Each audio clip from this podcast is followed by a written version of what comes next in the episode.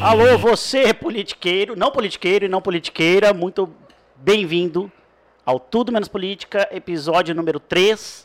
Estou aqui com o meu grande amigo, bonito, cheiroso, isso, rico, maravilhoso, dos olhos verdes.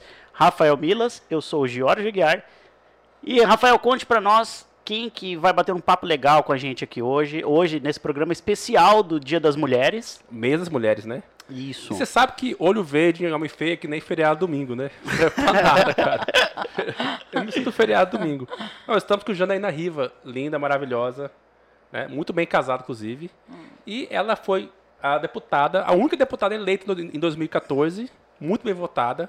Reeleita em 2018, mais bem votada ainda, mais de 51 mil votos. Ela é empreendedora, ela é inteligente, ela é bonita, ela sozinha... na- Fala bem. Ela sozinha na Assembleia, ela deixa todos os homens calados. É verdade. Entendeu? Então é com ela que teria que ser o mês das mulheres. Então, a deputada de Mato Grosso, Janaína, muito obrigado pela sua presença. Muito nos honra ter você aqui nesse dia tão especial. Sim, inclusive trouxe uma rosa pra você. Porque obrigada. Antes de começar o programa, eu tenho que te contar Obrigada. algo que está no meu íntimo. Gostaria de dizer que Janaína Riva Eu está posso aqui contar um segredo pra ela? Sim, Aquele, aquele do meu íntimo. sim, pode falar. Posso cuidado, mesmo? cuidado. Posso contar aquele segredo? Pode, Janaína. É, Pode, Tem segredos lógico. aqui. Aqui é meu segredo? Lógico. Claro. Você sabe que você é minha crush desde 2017, né? Quando você brigou comigo. Foi! Inclusive, eu, eu briguei com Sabia você. que isso viria à tona. Eu briguei com você justamente pra chamar a sua atenção. Falei, cara, se eu mandar um direct pra ela, ela não vai me ouvir. Conseguiu. né? Então se eu mandar um. No Tinder eu não vou achar ela. É. Né? E como é que eu faço pra achar a Janaína? No Instagram? Não acha, cara. Manda direct, quem responde? Mas o que será que aconteceu no Instagram? Falando de Não. política, né? Daí Quer eu brigar falei- de eu política, falei- acha na hora. Eu vou brigar com ela e assim ela vai Ela vai responder. aparecer. Foi, e Peraí, deu certo. então vamos, vamos apareceu. retornar então um pouquinho dessa história. O que, que aconteceu? Como é que foi Não, essa... primeiro, calma, primeiro é uma honra pra mim estar aqui junto com vocês dois, tá? Giorgio, Rafael, Eudon, muito obrigada por me receberem. Pra mim hoje no Dia Internacional da Mulher, feliz Dia Internacional pra- da Mulher para todas Pra as mulheres que estão nos ouvindo, né? Esse é o nosso mês. É, para mim é muito gratificante estar aqui com vocês, me divertindo com vocês, dando risada. Vocês são extremamente inteligentes, Obrigado. bonitos, Obrigado. já que Não, a gente é. está todo mundo agora se elogiando Já tá aqui. mentindo. ver. Já começou. Viu, mãe? Não é só a senhora que acha. E eu não sei como que nós vamos dar conta de ficar aqui e falar de tudo menos de política. Eu acho que esse Vamos é o maior sentar. desafio. Eu nunca falei, acho que, sobre outro assunto que não fosse política. Eu já até tentei, mas acaba caindo na política. política. Hoje vai ser um desafio. Quero E ver se a gente vai dar conta. Quero ver. Então, a Janaína era assim. Eu tinha acabado de assumir a presidência do Movimento Brasil Livre e eu nunca tinha feito vídeo pra nada. Daí, a Nacional, lá, o Renan Santos, você deve conhecer ele, de nome, que é o dono do MBL, é um gurizão lá. Não, não tive esse desprazer. Ele falou assim, Rafael, você precisa gravar um vídeo. Daí eu falei, ah, então tá. Daí eu peguei o, os sites, as notícias, comecei a olhar. Daí eu achei um, a Janaína Riva. Falei, cara, eu vou falar dela. Mas o quê? Que bom, Daí ela tá obrigada. fazendo um anteprojeto, um projeto de lei pra taxar Uber ou algo assim. Daí eu peguei e falei, cara, é esse projeto que eu vou falar. E fiz um vídeo. Mas deu uma confusão, eu não sabia quando tava entrando. Comprou a briga com a mulher errada. né? Aí ela brigou comigo, daí foi querer me processar, daí eu fiquei bravo. Daí se encontrou numa audiência pública da, que o Diego Guimarães promoveu. Isso, isso. Na verdade, a gente queria regularizar o Uber, né? Por isso que a gente era brigou, isso. né? E eu era muito radical naquela época, eu assumo. Eu era muito radical e. Só E eu era assim, muito briguenta, então. Quando Nossa, que deu então- certo? Onde, onde começou a- aquela paixão platônica, né? Com todo respeito, uma mulher casada, muito bem casada. Ela chegou perto de mim e falou assim, Rafael, por que você tá brigando comigo? Vamos conversar. Eu falei, não, velho, que mulher gente boa. Não dá brigar com ela, não dá, cara. Não dá pra brigar com ela. Mas é, é isso que eu acho interessante, né? Na, na sua construção política, como você não foge dos embates. Eu acho isso muito interessante na sua carreira. Mas você sabe que isso também, Jorge, é um ponto. Quando você é uma mulher na vida pública, acho que vocês já devem ter notado isso, não só da minha postura, mas de várias outras mulheres. Quando a gente é chamado para o embate, a gente acaba respondendo por receio de parecer que nós Frágil, se acovardamos, que sejamos muito frágeis, sensíveis, que não gosta de polemizar.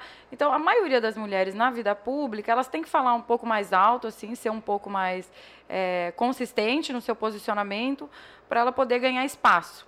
E lá na Assembleia não é diferente. Então, hoje, é, fazer parte, por exemplo, de uma mesa diretora ali, com o Max, com o Botelho, entrar nesse ciclo de ficar disputando cargos ali, sendo uma mulher, é um desafio para mim. Então, a todo momento parece que eu me sinto também, de certa Sim, forma, ameaçada. Que tem alguém querendo me ameaçar ou me fragilizar. E aí, eu antes, mais do que hoje, eu achava que eu tinha que me posicionar sobre tudo. Hoje eu já sou muito mais tranquila com relação a isso. Eu já escolho os embates que eu quero participar. Legal. Sim. Ô, ô Janaína, é interessante sim que hoje nós conhecemos um recorte da sua vida, que já é a Janaína deputada, é Janaína a deputada de Mato Grosso, muito bem votada em 2018. Mas eu, eu queria te pedir para você contar um pouquinho da sua história, dessa história que a gente não conhece. Ah, legal, legal. Né? Que eu acho que é super interessante. A- A menina que veio de Juara, que o pai foi candidato a prefeito, né? A menina de É, Juara que, que chegou a ficar 50 dias como presidente da casa, né? Exatamente. É, Conta um pouquinho da sua história pra gente. E, bom, a minha história, ela começa mesmo lá em Juara. Eu nasci lá em Juara. É, meu pai foi prefeito, mas na época eu era muito pequenininha, né? Eu nasci, ele estava enquanto prefeito da cidade. E nasci naquela época, né, que ainda a cidade funcionava com gerador, não tinha ainda energia elétrica. E aí depois, meu tio, quando eu me entendi assim por gente, um pouquinho maior, né, já com eh, seis anos de idade, e aí meu tio era prefeito da cidade, que era o priminho, não lembro agora se eu tinha seis, oito anos, eh, e ele era prefeito da cidade, e eu via ele ali na cadeira, eu falava, meu Deus, eu quero ser isso aqui, quando eu crescer, quero mandar em tudo, né, mas eu queria era mandar, né, até hoje não senti esse gosto, mas esse era o objetivo. Para, Janaína. Você, você manda em casa. Ô? Mas coitado é, Diógenes, Em né? casa, pelo Diógenes menos. é é. Só no Diógenes e nas Coitado de crianças, por enquanto. Então, mas eu- eu queria mandar, eu achava legal aquilo, dele tomar, assim... E na época, acha que vocês lembram disso, o político era muito festejado, né? Sim. Diferente de hoje, que a maioria é vaiado, né? Com algumas exceções. É, na época, a política era muito festejado e estava sempre lá o Dante de Oliveira. Meu pai virou deputado estadual, nós mudamos aqui para Cuiabá. Eu lembro que quando chegou no prédio que nós íamos morar, eu nunca tinha andado no elevador. Fiquei assustada com aquilo lá, não queria subir, chorei, porque eu era acostumada a ficar brincando em morro de areia na, frente de casa. Eu era Que campeã doido, cara. Do bicho de pé lá em Juara. Gostava muito de jogar bets. Imagina chegar numa cidade dessa que, para mim, era uma, a selva de pedra. Eu achei que isso aqui era assim, a maior cidade do mundo, era Cuiabá. E aí meu pai foi, foi é, indo à reeleição, indo à reeleição, e eu acabei voltando para Juara. Me casei com o pai da Sofia com 16 anos de idade. Voltei a morar lá em Juara junto com ele. E a gente se metia para dentro da fazenda, ele, ele é fazendeiro até hoje. E aí eu falei, não, eu quero ficar aqui e tudo. E aí a vida começou a ficar entediante demais. Meu pai falou, olha, só volta para Cuiabá se for para estudar, os dois. E aí voltamos os dois para Cuiabá para estudar. E aí fui fazer faculdade de Direito. Enquanto fazia faculdade de Direito, não sei, parece que meu pai tinha esse feeling, assim, ele insistia muito para eu ir para o gabinete.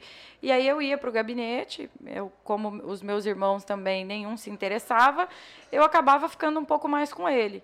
Aí comecei a ir fazendo alguns atendimentos para ele. A hora que eu vi, eu já conhecia bastante prefeito, bastante vereador. Que as pessoas, quando vão falar com o deputado, ela quer falar com o deputado, não quer falar com o Exatamente. assessor. Assessor. Né? É. Então, aí o que, que acontecia? Quando eu estava lá, ah, o deputado não está aí, a filha dele está aí, a pessoa ia falando comigo, a hora que chegava com ele, ele arrematava o assunto em três minutos.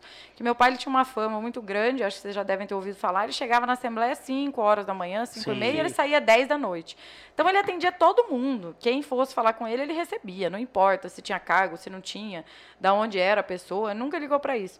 E aí eu, com isso, fui conhecendo muita gente. Quando ele decidiu que não queria ser mais estadual, porque essa foi a decisão dele, eu não quero mais ser estadual. Eu falei, mas poxa, você tem certeza? Você vai ao governo, tá todo mundo falando que você vai ser preso, um monte de escândalo acontecendo. Isso 2010 ou 2014? Isso em 2014. 14. É, na eleição de 2014. 14 ele saiu, né? É, exatamente, foi o ano que ele saiu. E ele, não, não, eu, eu não sou mais candidato a deputado. Eu cheguei a cogitar com ele e falei, vai estadual, eu vou a federal. Porque ele tinha Sim. força para eleger os dois Verdade, ali e mano. ele, ele ficava numa posição mais confortável. Mas ele não quis. E ele estava decidido que não queria mais, e vi que ele já tinha jogado a toalha também, e aí foi minha campanha estadual. E comigo eu pensei assim: bom, meu pai vai fazer tudo, não vou precisar fazer nada, vou só pôr ali minha cara e, e vou ver se eu gostar disso, gostei, se eu não gostar, um E foi, mandato só e foi o contrário, né? Não, e aí no começo, tá? Aí depois de eleita, eu tinha certeza da minha eleição por conta dele, não por conta de mim. Eu não tinha um serviço prestado para mostrar para ninguém. Era muito jovem, né? 25 anos de idade. Sim. E aí, quando eu fui eleita deputada estadual, logo eu eleita, ele vai preso. Nisso, quando ele, ele chegou aí preso, eu falei, meu Deus, e agora? O que, que eu vou fazer? E aí começaram aqueles ataques dentro da Assembleia. Eu via muita gente que era amigo dele há anos e anos, que de Sim. repente não era mais, e aquela, aquela sensação do Pedro Táxi que ia ser presidente da República, e eu no meio daquele. Verdade, passando por isso, né? É, passando Você vê, por- quase foi escolha do PSDB para presidente da E República. Pois é. interessante que tá na história tão recente e a gente não se recorda. É porque é tanta rolo que vai acontecer, a gente vai esquecer, né? Muita Não, coisa lembro lembrar. que eu fui no show na Musiva, era, não lembro se era Chitãozinho Chororó, um desses shows assim, e quando ele chegou, as pessoas começaram a gritar o nome dele, assim, Sim, que era ele uma era forte, febre, era uma febre, o povo me odiava, e eu ali no meio, eu falei, meu Deus, né, tá. E aí, depois de muita discussão lá dentro da Assembleia, as pessoas começaram a se identificar comigo, na verdade, com a minha sinceridade, originalidade, eu comecei a ter algumas opiniões divergentes. Brigona pra caramba. Igual eu falei pra você agora há pouco aqui, quando estava em office, oposição é, É, muito fácil, bom, porque você... Ser pedra é mais fácil. Exatamente, né? você é pedra, tirando na vidraça, e a todo momento tem gente descontente com todas as decisões. Então eu sabia me utilizar bem disso, já tinha uma antipatia natural pelo Pedro, apesar de eu ter tentado construir com ele, porque igual vocês falaram aqui, eu cheguei a ter uma conversa com ele, me oferecendo para fazer parte da base e tudo, porque meu pai nunca tinha sido oposição. Eu pensei, meu Deus, como que eu vou ser oposição? Isso é uma coisa que eu nunca vi. E ele praticamente me dispensou, assim, não, não, eu não quero trabalhar, vou escolher com quem eu vou trabalhar.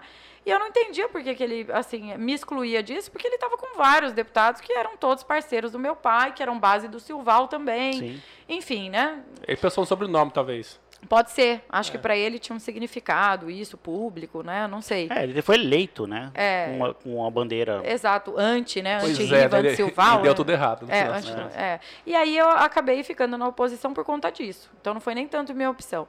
E aí na oposição eu comecei a me reinventar. A oposição recebe muita denúncia, você não precisa ir atrás de nada, tudo chega na sua mão.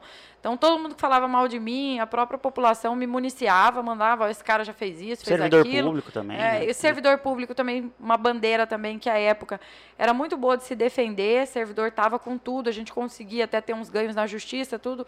Hoje mudou um pouco o cenário por conta da LRF, passou a não Sim. ser mais obrigatório, o servidor está sofrendo, sofrendo bastante com isso. E aí ele acabou, eu acabei crescendo em cima do desgaste dele. Quanto mais o Pedro se desgastava, mais E eu você crescia. cresceu. E aí aproveitei disso na minha eleição. Fiz uma eleição muito conceitual. é, a- o meu desafio era estar presente nos lugares que as pessoas queriam me ver. Eu acho que uma vantagem que eu tenho assim é, é as pessoas gostarem da minha presença, porque toda vez que ela não me conhece, ela acha que eu sou uma patricinha, que eu sou enjoada, que eu sou uma pessoa chata. E você derruba esses paradigmas, É, né? que eu sou uma escrota, com perdão da, da expressão. Aí quando a pessoa me conhece, ela fala assim, não, não, Janaína também não é nada disso e tal, gente igual a gente. E, e aí eu acabo conseguindo conquistar as pessoas, né? Porque tem político, meu pai brincava com isso, tem político que não é bom nem viajar, porque viaja vai perdendo voto. Sim, Tem gente que é tão antipática que quando vai ter acesso com a população, decepciona.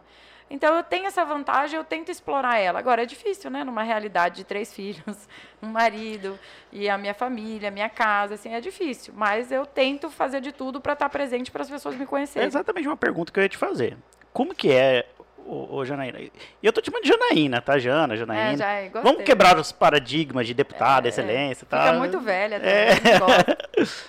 É, como que é conciliar é, essa coisa do, de ser uma profissional, uma profissional bem sucedida que você é, e você ser mãe, você ser esposa, você ser uma boa filha, que é, acredito que seja um dos grandes, umas grandes dificuldades que a mulher tem hoje toda em dia. mulher tem, né? Toda mulher tem. Eu, eu vivo falando que eu acho que o maior desafio da mulher está na maternidade, não é nem na questão do sexo em si. É, você ser mulher, ser homem, você ainda consegue vencer as barreiras. É lógico que tem diferença, lógico, tem preconceito, tem machismo, mas isso ainda é uma barreira que dá para se superar. Agora, a maternidade, ela envolve a mulher de uma forma que é difícil aí você concorrer em condição de igualdade, né? Quer dizer, nossos filhos, a gente tem que estar sempre em casa cuidando. Não adianta você achar que se você não fizer, outro vai fazer por você, não faz. É o tal terceiro turno, né? da- da- É, da é, a gente brinca que é o terceiro turno mesmo, né? Então, às vezes, você chega em casa, você está exausto, você quer dormir um pouquinho, mas você fala, poxa, hoje eu nem brinquei com meu filho, eu tô com um neném de seis meses. Aí eu tento dar prioridade para isso. E você vai ficando um caco com isso tudo, né? É. Cansado, exausto. Então, eu brinco assim que o jeito de conciliar é não conciliar, é uma bagunça mesmo, mas você tem que trazer as pessoas para dentro da sua realidade. Então, por exemplo, com prefeitos, vereadores, eu brinco sempre que eu não tenho apoiador, eu tenho amigos. Eu construo uma relação de amizade muito sólida. É, com esse meu jeito, assim, às vezes eu chamo para jantar, ou vai almoçar lá em casa, ou vai tomar café, e a pessoa acaba se envolvendo ali dentro da minha vida privada também, mistura um pouquinho, mas como o Diógenes é de família política, Ele entende. Ele- ele entende e ele gosta. É lógico que às vezes também incomoda o excesso, mas ele gosta, então ele me dá muito apoio, assim, ele vive me encorajando, me dando força. Aí eu acabo envolvendo a minha família também nesse meio. Você chega também muito cedo igual seu pai na Assembleia ou não? Ah, não, não chego. dá. Ah, eu É- é tenho uma dificuldade pergunta- até para acordar, não sei se é porque eu ainda geração tô... Sabe por que eu te fiz essa A pergunta? geração mudou. sabe? É, geração Nutella, É, a Coca-Cola, nossa mudou. a Nutella. Sabe por que eu te fiz essa pergunta? Que você- cara, imagina você chegar cedão na Assembleia, dia inteiro atendendo pessoas, prefeitos, vereadores e tal, e aquela confusão, o embate político é desgastante sob o aspecto... E, Jorge, mas tem até uma diferença. Meu pai resolvia muito problema. Resolvi. Eu não consigo resolver os problemas como ele resolvia. Até pela força política que ele tinha na época, ele batia na mesa e já chegou até de jogar coisa em parede, quebrar parede. Enfim, meu pai era muito. Quem acha que eu sou brava, sou impulsiva, não conheceu ele. Ele era extremamente. Mas ele era resolutivo. Ele tinha uma força da presidência, da Assembleia, primeira secretaria, que ele usava para atender a base dele.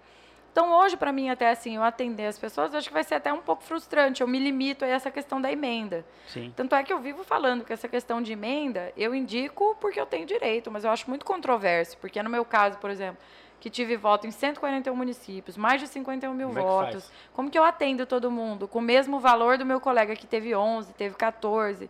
Então, assim, é é complicado para mim. Às vezes eu acho que era melhor não ter e se restringir ao papel e à atuação parlamentar E deixar para o executivo essa parte. da e deixar para o executivo, que talvez fosse melhor para o mim. ponto que eu ia chegar é o seguinte, ou seja, você tem um dia extenuante, extremamente difícil, complicado, cansativo, chega em casa às vezes 10 horas Ah, normal. e cheio de menino pulando em cima de você. É Normal, isso, né? é isso, é isso. E É aí Sofia, chega, é, é- como é que é o é o nome que do... tá fazendo xixi de madrugada e não consegue sair da fralda, é o outro que não consegue dormir direito, que acorda três, quatro vezes para mamar, é a Sofia que está na pré-adolescência, então o problema já é Atenção. totalmente diferente né, dos irmãos, e aí eu tenho que criar uma relação com ela. É, é assim, é, é cansativo, é exaustivo. E às vezes eu ainda chego na Assembleia e os deputados ainda olham para mim, nossa, mas está com uma cara de cansado. É, não é Não menos, né? sua. Mas eu, é, realmente, eu tenho andado muito cansada. E essa rotina agora, é, durante a pandemia, eu acho ela mais exaustiva do que antes. Porque apesar de você ficar em casa, acabou o horário de trabalho. E não tem mais horário para você né? trabalhar. Exatamente. E assim, não tem mais horário. Se ele, se a pessoa, se o prefeito te liga às 10, é, às 11, ou te liga às 7 da manhã, é, se embaralhou essa questão. Não tem mais aquilo que eu tinha antes, que eu chegava na Assembleia, tinha horário determinado para ir embora, horário para estar em casa almoçando, e aí eu ficava até 6, 7 horas da noite, que eu tentava ter um horário né, na Assembleia. Só quando tinha sessão à noite que eu não conseguia cumprir. Mas fora isso, hoje eu acho que isso acabou. Cara, sabe o que é legal? Tipo, você é igual a todas as mulheres do mundo, sabe? É porque a gente acaba criando mitos, A né? gente criou a Ah, visão, cria. De, eu acho que você postou essa semana de guerreira, superpoderosa. Lógico. E a gente vê que você é humana, que você é mulher, cuida dos meninos, igual a minha esposa hoje cuida de- dentro de casa. Nós Tá também temos um problema de. Meu filho tem um ano e três meses, acorda três vezes na noite. É a É, aí mesma. o filho fala um palavrão, você põe de castigo. Que dói você aqui, tá- dói aí também, né, É, exato, é a mesma coisa, a mesma coisa. A única diferença é que, por exemplo, esses dias a gente teve um debate por conta da situação das escolas e algumas mães eh, sobre o mercado também. Ah, mas quem acha que ela vai no mercado? É, para mim é um prazer quando eu consigo ir no mercado. Então, mas a minha hoje a minha condição, a minha atuação como parlamentar, realmente ela me inibe de fazer várias coisas que eu gosto de fazer. Que quando eu estou de folga eu faço, ir no mercado, gosto de- gostaria de levar meus filhos e buscar na escola, com certeza. Que mãe não gostaria? É um Sim. momento único para a vida de uma mãe. Isso às vezes até pesa para mim. Às vezes eu penso, meu Deus, será que eu estou fazendo a escolha certa? Estou abandonando meus filhos e em detrimento da minha carreira e deixando de buscar na escola, ter a conversa É. boa da hora de buscar? Dá um peso na consciência. E ao mesmo vezes. tempo, Uhum. estando no trabalho, eu não consigo dar um futuro. É aquela dicotomia toda, né? É, é, e assim, poxa, que posição privilegiada, né? Sim. Eu, uma mulher, ser deputada estadual, eu vou jogar isso no lixo. Representatividade de. Quantas né? mulheres, Tá. né, gostariam de estar no meu Exatamente. A Sofia tá há quantos anos? A Sofia tá com 11 fazer 12 anos. Nossa, é pré-adolescente mesmo. É pré-adolescente E mesmo. como é que você está preparando ela para lidar com essa questão? Porque eu imagino que ela tem duas coisas. Ela tem um, um avô, que é o Riva, deve ser, Aham. com certeza é um, um avô maravilhoso, e ela vai começar a ler as notícias. E aí, você prepara ela para isso? Ela já lê as notícias. E aí, na escola, já bullying, briga sobrenome. Instagram. Eles são super inteligentes, informados. Já né? briga em Instagram, já briga dentro da escola por conta disso. Eu tento, na verdade, passar para ela, para ela não sugar essa responsabilidade, ela não carregar esse peso Porque não é com dela. ela. Exatamente, eu sou mãe dela, o Riva é o avô dela. Hoje do meu pai já não falam mais tanto, Sim. depois de tudo que aconteceu, mas quando ela era pequenininha já aconteceu de falarem, ah, o avô dela tá preso e tudo mais. E hoje comigo, enquanto mulher, ela, na verdade, ela tinha um pouquinho mais de vergonha de mim, porque por ser mulher e por ser jovem, quando eu chegava na escola para buscar ela, os amiguinhos ficavam muito eufóricos. Olha a Janaína Rive e tudo. Um dia ela falou pra mim, não me busca mais Eu já fui pré-adolescente. Porque ela ficava com vergonha disso. Não queria essa eh, chamar atenção para ela. E hoje ela já encara bem. Às vezes eu tenho que falar, Sofia, tá passando do ponto. Esses dias foram comentar no meu Instagram. Eu postei sobre o carnaval, aí foram fazer um comentário. Ah, porque não é na frente da sua casa que faz a barulheira? Porque eu sempre gostei muito de carnaval. E aí colocaram lá, ah, você tá falando de saudade de carnaval, porque não é na sua casa, sujeira, bagunça e tá, tá, tá. Aquele povo Sim. chato. Aí ela já foi escrever, descansa, militante. Eu já chamei ela, falei, não faça isso. Olha a não entre inteligência dela, discussões. gente. Essas crianças hoje não são desse Eu planeta. isso. Então eu tento tirá-la disso para ela não, não, não absorver esse problema. Mas eu vejo que ela ainda leva isso muito na esportiva, ela consegue sair bem com isso. Infelizmente não tem como a gente proteger, né, Rafael? A gente tem que criar para o mundo. Exatamente. E aí eu falo isso para ela, é uma opção da mamãe, não é sua. Você não precisa ser uma pessoa pública, você não precisa postar tudo que você faz. Você pode ser uma criança reservada e tal, e mamãe vai te respeitar se não quiser que poste de você. Tanto é que muitas vezes eu posto foto, as pessoas perguntam cadê a Sofia, e tudo ela não quer aparecer, porque ela acordou feia, porque ela não É, escovou o cabelo, Salvo- porque ela não Salvo naquela Ah. presença dela na, na festa junina. Aquele é o vídeo é melhor. icônico. né? Como é que ela fala? Eu Aquele vi pra vídeo- comer, né? É, que ela, na verdade, aquele dia eu tava na assembleia, liguei pra ela, eu tava numa sessão. Falei, olha, você não vai vir aqui na festa junina da mamãe, que eu tinha pedido já pra buscar. Aquela festa da Assembleia, né? Era da Assembleia. Eu tinha pedido para buscar ela. A gente estava em uma votação. Engraçado, todas as festas juninas da Assembleia tinha uma votação importante antes. E a gente estava numa votação, tinha levado já minha roupa para me trocar lá e tal. Eu falei, olha, mamãe vai esperar aqui. Não, não vou, eu só quero que traz comida. Eu não vou levar comida, aquela coisa de mãe. Aham. Se quiser, vem aqui, não vou levar comida e tal, tal. Aí ela apareceu. E ela falou a verdade. A mulher perguntou, você veio ver sua mãe dançar? Não, não, eu Cara, vim mesmo é para virou comer. meme. eu Pessoal, só para comer. Vocês viram que vocês tiveram acesso a Janaína, mãe, dando a bronca em Sofia. É, E Isso não, não é pra- poucas. Isso não é pra qualquer um, né?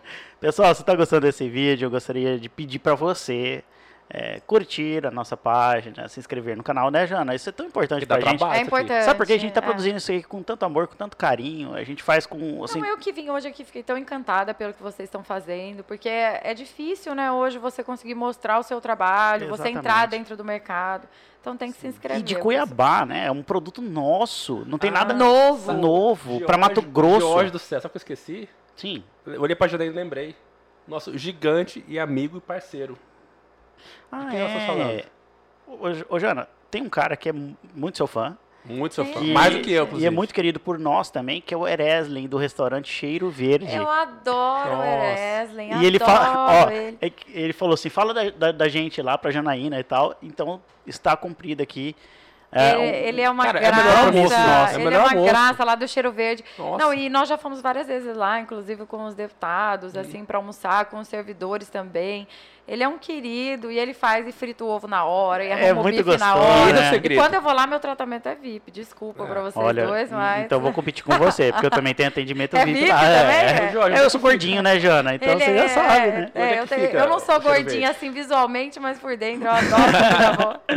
Fica ali na, no Paiaguás, pessoal. Restaurante Cheiro Verde, igual a Jana falou. É sempre uma comidinha ali leve. ali- Leve não, né, Caseira. pô? Não leve, não é. É, é né? mentira. É caseira, Mas é um uma arroz, saladinha, feijão, um é bife, comida de casa. é comida de casa, não é comida de frito. restaurante, né? É, não, é comidinha de casa. comida de casa, Toda vez que lá na. Assembleia, como tem muita gente do interior, né, tá com saudade de comer comida de casa, todo mundo vai pra lá. Jana, então. É... Peraí, Jorge, antes, você viu que apareceu uma pizza aqui na edição? um, um segundo atrás não tinha nada aqui em cima. Exatamente. Jana, você aceita pizza? Não, obrigada. Eu tô de dieta. Ô, Jana, inclusive, ó, essa caneca. Eu amo pizza, mas eu tô de dieta. E ontem eu já comi hambúrguer lá do Gudus. Essa caneca é pra você. É um presente. Esse é o Nossa, seu pra você. eu vou levar. Adorei. Mas, por favor, depois faça um post, marque a gente. Adorei. Vou marcar. Se sentindo É, privilegiados. Todo mundo Pede que... pra se inscrever no canal. É, sim. Então, Exatamente. pode deixar comigo. Jana, é, você já atingiu novos patamares. Então você é a deputada de Mato Grosso. E não apenas a deputada de Mato Grosso, algo muito mais significativo, que é a mais votada. Né? É, o que, que falta para a mulher conquistar? Ah, falta muito, Giorgio. É, eu fico, por exemplo, eu noto ali a dificuldade na questão da mesa diretora, que é onde eu acho que nós mulheres a gente deve agora galgar espaço de poder dentro das diretorias, presidências, secretarias. Né? A nossa meta hoje é essa. Quando a gente fala de participação feminina, na Assembleia, por exemplo, eu vivo falando para o Max e para o Botelho, vamos fazer, pelo menos tentar ali, colocar em condição de igualdade nas secretarias, nos cargos de diretorias, quer dizer, naqueles cargos que têm relevância lá dentro da Assembleia Legislativa. E assim a gente vai tentando amenizar um pouquinho das desigualdades. Então, é, não adianta a gente ter uma mulher lá na Assembleia se ela for uma figurante, se ela estiver lá é, e não fazer parte hoje das discussões de grande relevância. Sim. Então é por isso que eu brigo tanto pela questão da mesa diretora e espero agora no futuro que venham mais mulheres, né? Nós tivemos um aumento de mulheres agora no MDB, de 16 nós somos para 41 vereadoras. Isso muito também por conta da representatividade hoje de ter uma deputada do partido mulher. Exatamente. Então, isso abre espaço para que as mulheres vejam que no MDB elas podem ser contempladas. Encoraja, né? Encoraja. Encoraja, é, encoraja. Isso Você é se legal. sente representado, né? Quer dizer, que eu tenho voz, eu tenho vez, eu vou aqui.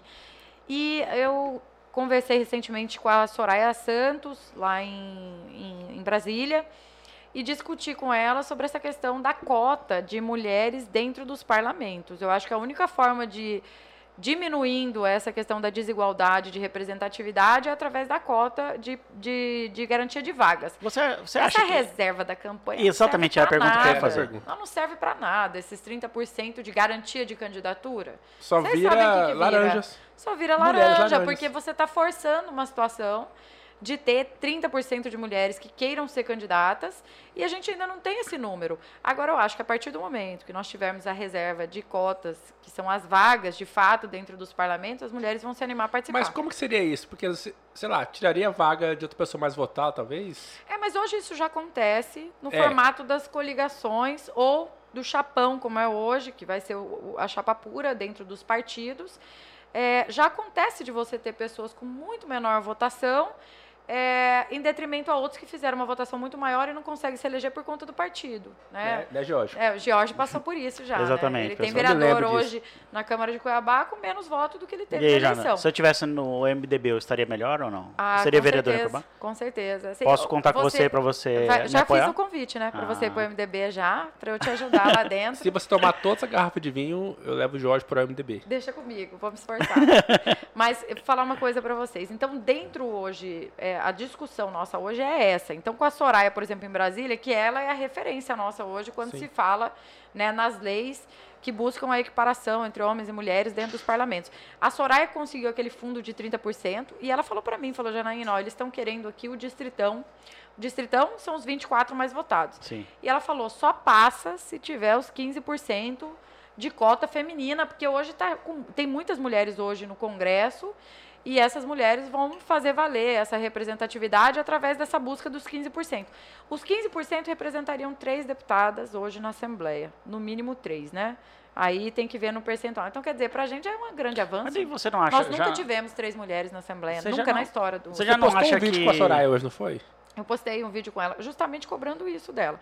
Eu sei que lá estão tendo as discussões das reformas eleitorais, mas ela não pode deixar isso passar em branco. Sim. É, é importante para as mulheres, né? Então, quer dizer, se nós podemos aí privilegiar alguns partidos em detrimento a outros que sequer hoje precisam do coeficiente eleitoral, Uhum. por que não fazer uma legislação que garanta o mínimo, né, de participação para as mulheres? É, o 15% é insignificante. Sim, Sabe o que eu acho interessante? É, você falou num, num, num ponto sensível que eu defendo, que são candidaturas avulsas.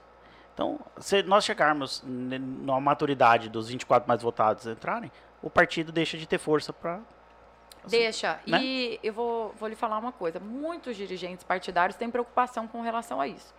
Eu não tenho. Eu vejo que você está hoje no MDB, é uma opção daquilo que você quer seguir, é um partido de força, de representatividade. Se você quer fazer uma política em âmbito nacional, você vai buscar um partido de maior representatividade. Então, eu, por exemplo, quando eu vou a Brasília, eu adoro fazer isso, de visitar senadores, deputados federais, conhecer de, do meu partido, porque isso é importante para você discutir pautas Sim. nacionais. Então, muitas vezes a gente se conversa sobre isso dentro do partido. É isso que eu gosto do MDB, é um partido muito democrático. Lá dá briga para tudo. Se você quiser ser vigilante do diretório, dá briga de quem vai ser. Mas é uma coisa interessante porque é um partido extremamente político, sabe? Onde tem respeito ali. O Bezerra hoje é nosso presidente, mas ele dá muita abertura para os filiados.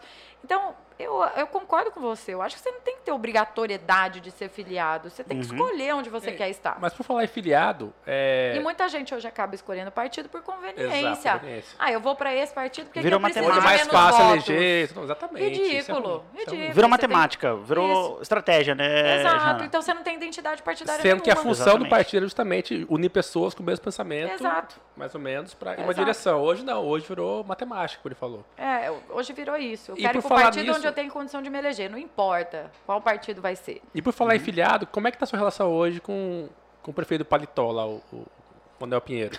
Queria de mal a pior, né? De mal a pior. De E, e assim, pior. uma coisa que eu achei bem legal, né? Não é porque eu falei que você é minha crush em 2017, que, né? Fica só elogiando. Mas você foi bem legal quando eu vi que você apoiou o Abílio, se eu não me engano, no segundo turno, foi? Na verdade, eu fui contra o Emanuel. Né? O Abílio não queria meu apoio, não queria apoio de ninguém, Botelho, né? não queria apoio de ninguém. Então, assim, eu era totalmente contra o Emanuel. É que eu não desejava que Cuiabá vivenciasse mais quatro anos daquilo que aconteceu nos primeiros Exatamente. quatro E anos. deu ruim, né? E deu ruim. Precisa nem falar. Eu vejo que talvez se a eleição fosse hoje, Emanuel já não seria prefeito novamente pelo tamanho das críticas que eu vejo hoje nas redes sociais e quantidade de gente arrependida. Se arrependimento matasse, né? Vocês imaginam como nós Exatamente. estaríamos hoje em Cuiabá. Sim. né? Mas, infelizmente, ele foi eleito. Acho que mais por conta do Abílio do que dele próprio, né? Pelas ações do Abílio. O Abílio deu essa vitória para o Emanuel. Inclusive, no episódio número 1 um, do Tudo Menos Política, o Abílio faz a meia-culpa. Pra quem não assistiu, né? Inclusive. É, ele faz a meia-culpa, ele fala que errou. Que É- bom, é que bom. fala. bem porque, interessante. porque, assim, ó, na minha opinião, o apoio não se recusa, sabe? Uhum. Apoio de todo mundo sempre tem que ser E ele fala que se ele pudesse voltar ao tempo, ele teria aceitado o apoio do Ma- Mauro Do Mendes, né? Mauro, ele falou. Cara, ele É. abriu o coração pra gente aqui e falou abertamente, sabe? É, eu acho que você, apoio, nem que seja só com o voto dela, a pessoa já contribui. É, Tá, então- mas tem algum- alguma história de bastidor? Você chegou a conversar com a Bílio? Como é que foi? Você- sentiu que não queria apoio mesmo? Como é que você chegou a Não, eu não procurar? cheguei a conversar, até porque eu vi vários colegas meus falando que estavam tentando falar com ele, ele nem atendia. Então eu não ia ser mais uma a tentar, porque já que eles não conseguiam, eles tinham uma relação muito mais próxima do que eu. Uhum. Eu nem tentei falar com ele. E também porque de várias atitudes dele durante a campanha também eu repudiava, sabe? Algumas situações, alguns posicionamentos, aqueles de não pegar na mão do Dorileu, aquelas ações assim que davam aquela sensação de arrogância, eh, de prepotência. Eu não gosto disso. É, é por isso eu acho que as pessoas às vezes se enganam comigo, sabe? Quando elas acham assim que eu sou uma pessoa arrogante ou prepotente, eu, olha, a coisa mais normal que tem na minha vida é eu pedir desculpa para as pessoas, às vezes, se eu cometo algum excesso. Eu não gosto de passar essa impressão, né? Porque o voto, ele tem valor igual de qualquer um de nós aqui. Não Exatamente. importa. Quem está aqui nessa sala, o voto vale de todo mundo aqui, vale um. E aqui Aham. você fala aquele caso da, da Gisela, você comenta do, do Abílio? Porque Também. ele se explicou aqui naquele podcast, Também. né? Ele Mas deu um olha, dele. aquele caso da Gisela, eu até acho que foi uma escapada, assim, muito é, Infeliz. infeliz, mas assim, que ele nem percebeu o que ele falou. Acho que ele não percebeu que ele É, estava e sendo ele, fala, ele falou aqui. é, machista e falou- preconceituoso. Acho que saiu, sabe? Ele falou que a assim. assessoria falou, cara, no intervalo os caras falaram Bíblia, você falou, puta, você Não, falou sabe o que é merda, engraçado? tal. É o bastidor da política que a gente não percebe, né? Ele fala assim que... Mas eu que estava assistindo, eu notei. Sabe o que ele falou? uma- É que Aham. assim que ele Ou- Que não falou... falou tem- com intenção. tem um contexto, de- né? de E assim que ele falar. falou, ninguém falou nada. Nem a própria Gisela, mas assim que foi pro intervalo, Alguém que ela recebeu o ela, feedback, aí ela grilou. Agora, uma fala que é. É que o mesmo sendo mulher, né? É, é muito comum a gente ouvir também na política. Não sei se vocês já viram um vídeo do Silvio Santos também, que ele vai Não. entrevistar ah, umas mulheres que são obesas e fazem parte de um grupo. Nossa, se ele assim, ele comete tantos, tanto assédio moral ali. que Mas ele, ele, tem uma liberdade poética, né? daquele Ele tem- programa. Mas o Silvio Santos tem uma liberdade poética pra falar besteira, né? É isso que eu ia falar agora, até pela idade e É, tudo, mas né? assim, você tem que entender que num momento como aquele de debate, às vezes você sai, sim, como vocês disseram que uma merda, sai uma Sai. fala, assim, que Aham. é Ô, despercebida. Jana, você, já Inclusive, foi, o- você já foi assediada já ou não? Ah, várias vezes. Como que você sai várias disso? vezes. Muitas vezes, ou eu ignoro, né, que isso para mim é o mais comum, porque, por exemplo, se eu estou durante um, um ato eleitoral, durante a minha campanha, eu ando e tudo, você encontra com várias pessoas que fazem brincadeiras Uhum. É, Inapropriadas. inapropriadas e assim que eu acabo ignorando, porque se a todo momento eu for criar uma situação em cima de um assédio que é cometido contra mim, sabe, eu ia viver só falando disso. É. Mas é claro, assim, que eu jamais permitiria que isso acontecesse no meu ambiente de trabalho, é, em uma situação é, diferente dessa do que estar numa campanha. Agora que tem muito homem babaca, vocês sabem, eu não preciso falar, né? Tem. E como também tem mulheres que também se excedem. Então, eu, eu, eu melhor coisa que eu acho que eu faço nessas situações é ignorar. Agora, no âmbito profissional, é muito difícil acontecer. Muito Sabe por difícil. quê? Eu tava lembrando que esses, esses dias atrás teve aquele caso do Márcio Smelly, né? Aham, da Rede com Globo. A, com a Dani Calabresa, Sim. né? Que tá um rolo, porque parece que ela não. Ao mesmo tempo, ele, tá- ele- ele anexou no processo, parece que um nudes que ele recebeu dela. Pois é, pela não liberdade. não, não justifica, mas é, ela deu uma certa liberdade que gera dúvida com relação à É denúncia que ela isso. fez, né? Apesar que eu vi um argumento muito bom. Eu, né, eu vi um argumento assim que era tipo.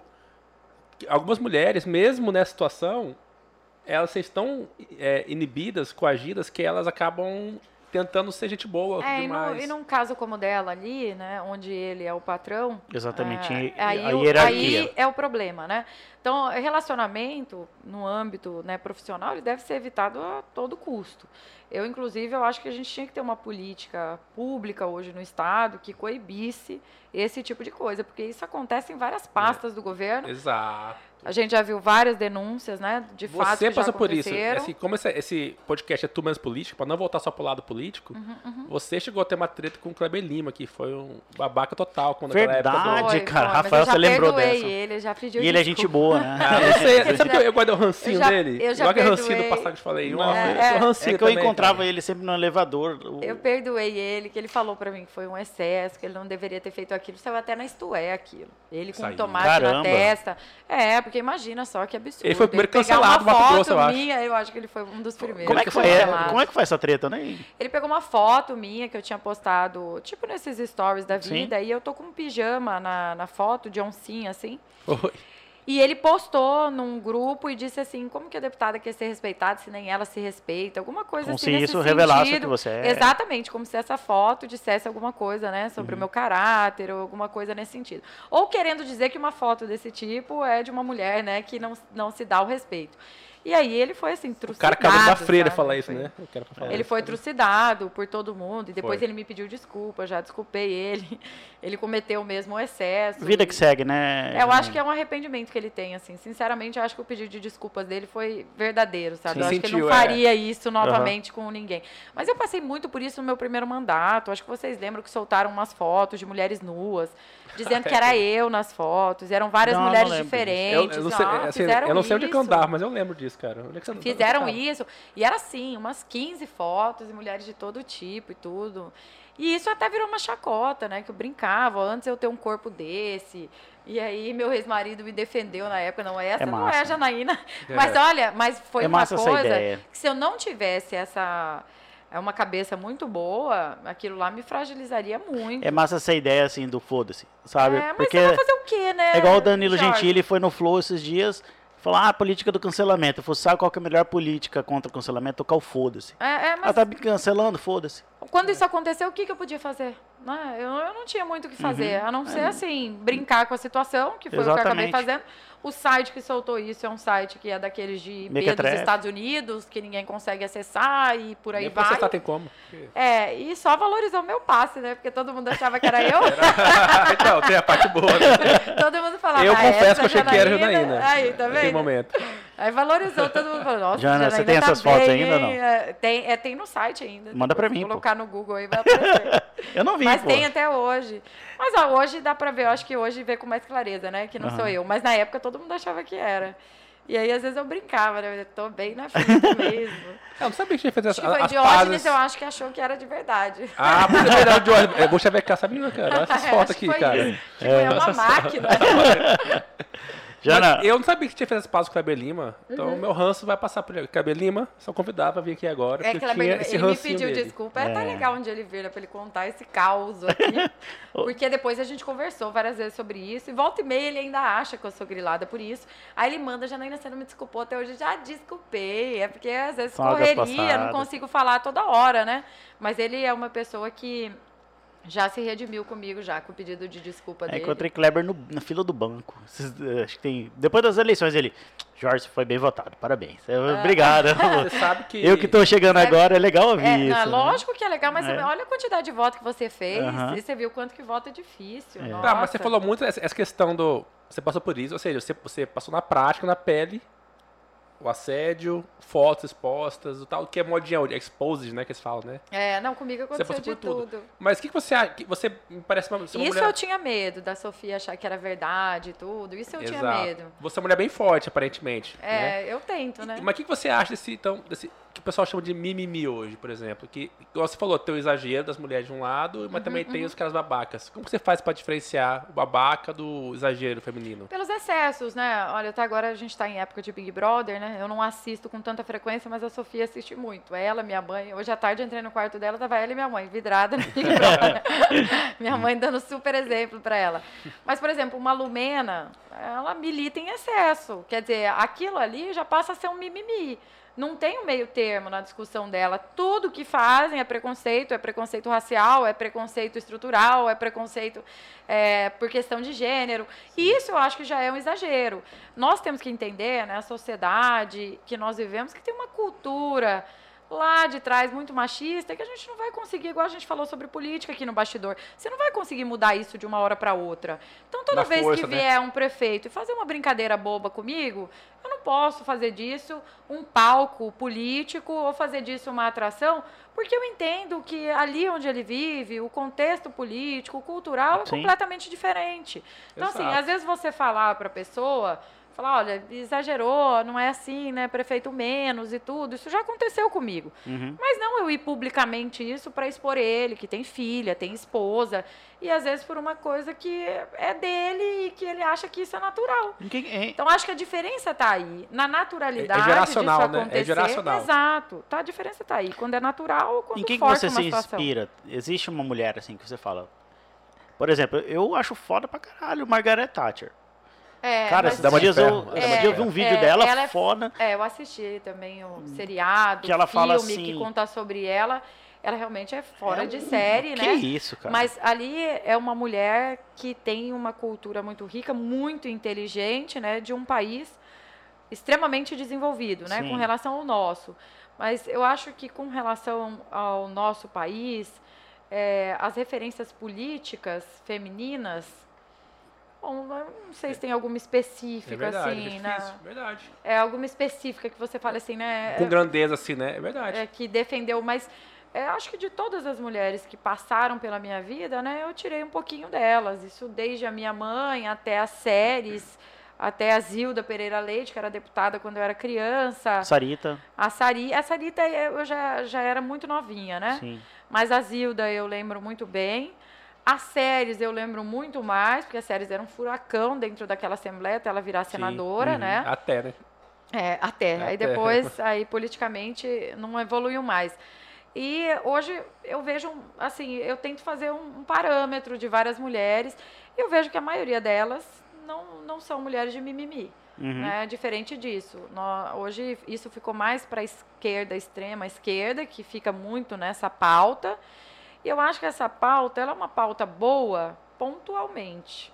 Mas eu acho que ela em excesso, aí é o mimimi que vocês estavam falando aqui E, agora. e você sabe que a Janaína, em off, ela falou que eu sou chato porque eu não assisto TV. Mas eu assisto, eu assisto muito documentário. E a história Mas da Margaret Thatcher Porque se você assistir Netflix, Depende, não tá- é tão chato. tá muito né? lacrador Netflix, algumas coisas. Tá lac- lacrador É, demais. tem alguns exageros mesmo. É, a Margaret Thatcher, 20 anos antes de ela surgir, o movimento liberal inglês já estava pensando assim, cara, nós precisamos botar uma mulher no parlamento. Uma mulher forte. Daí alguém, não sei quem, que na história não conta, falou assim, não, mas peraí, antes de botar alguém na política, nós temos que formar pensamentos liberais antes.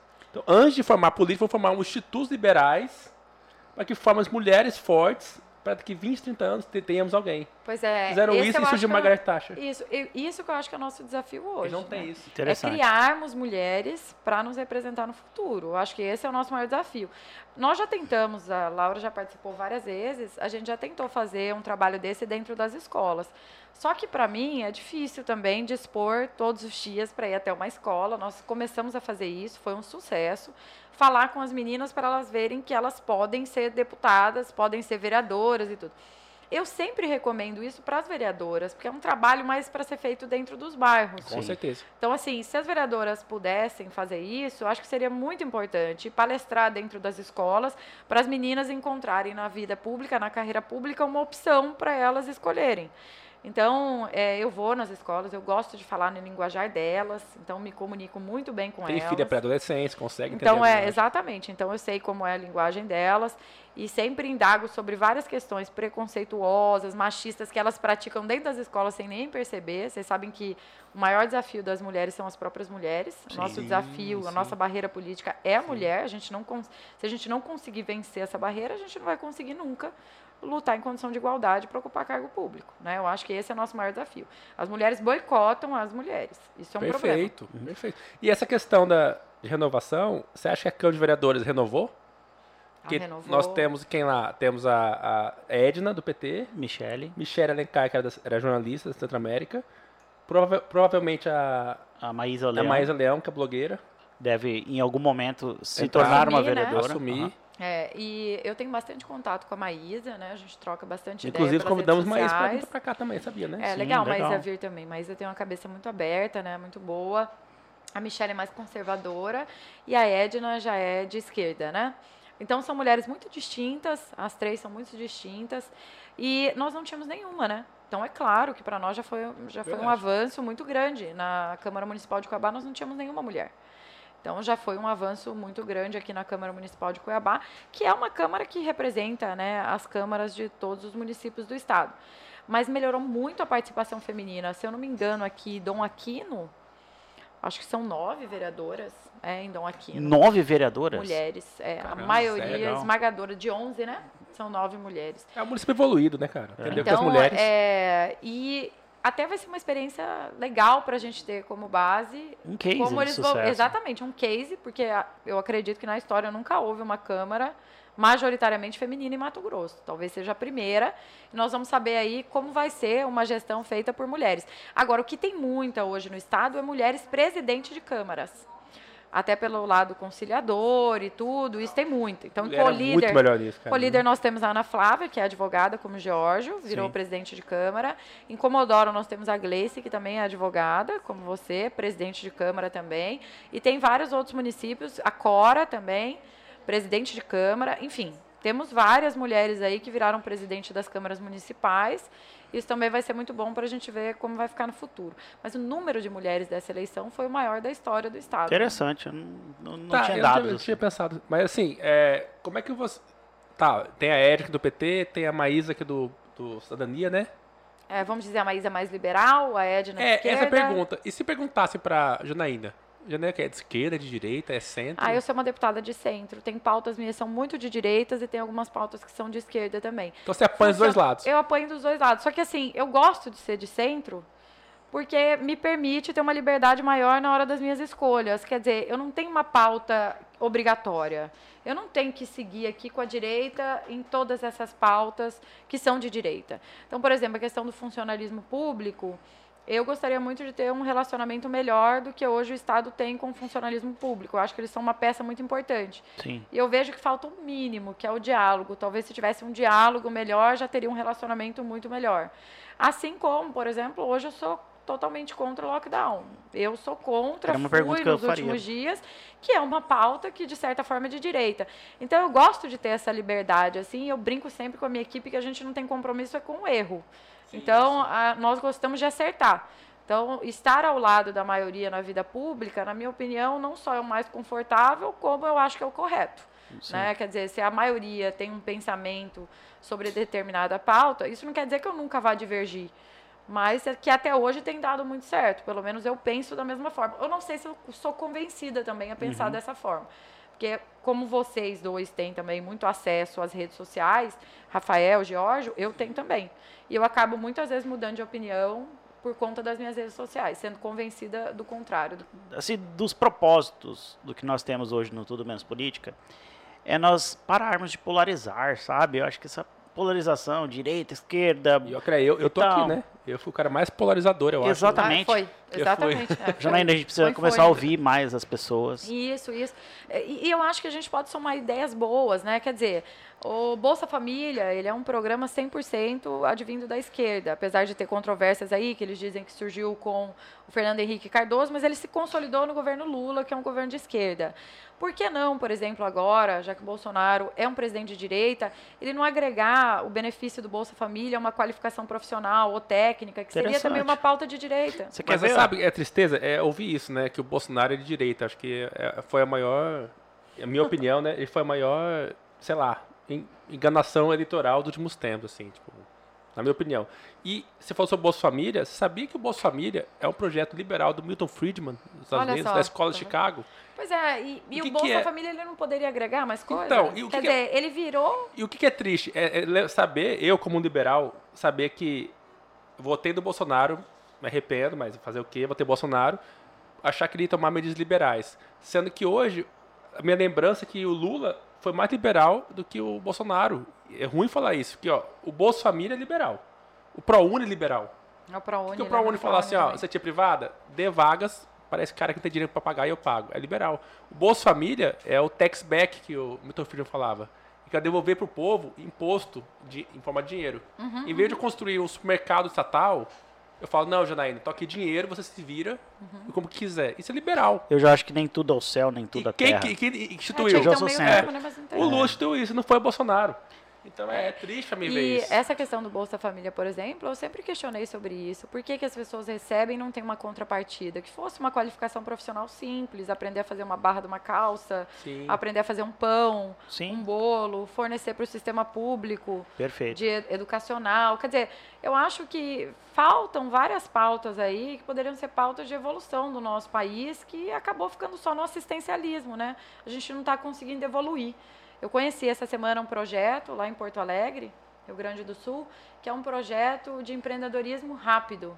Chama Instituto Besouro, até depois se vocês quiserem pesquisar sobre.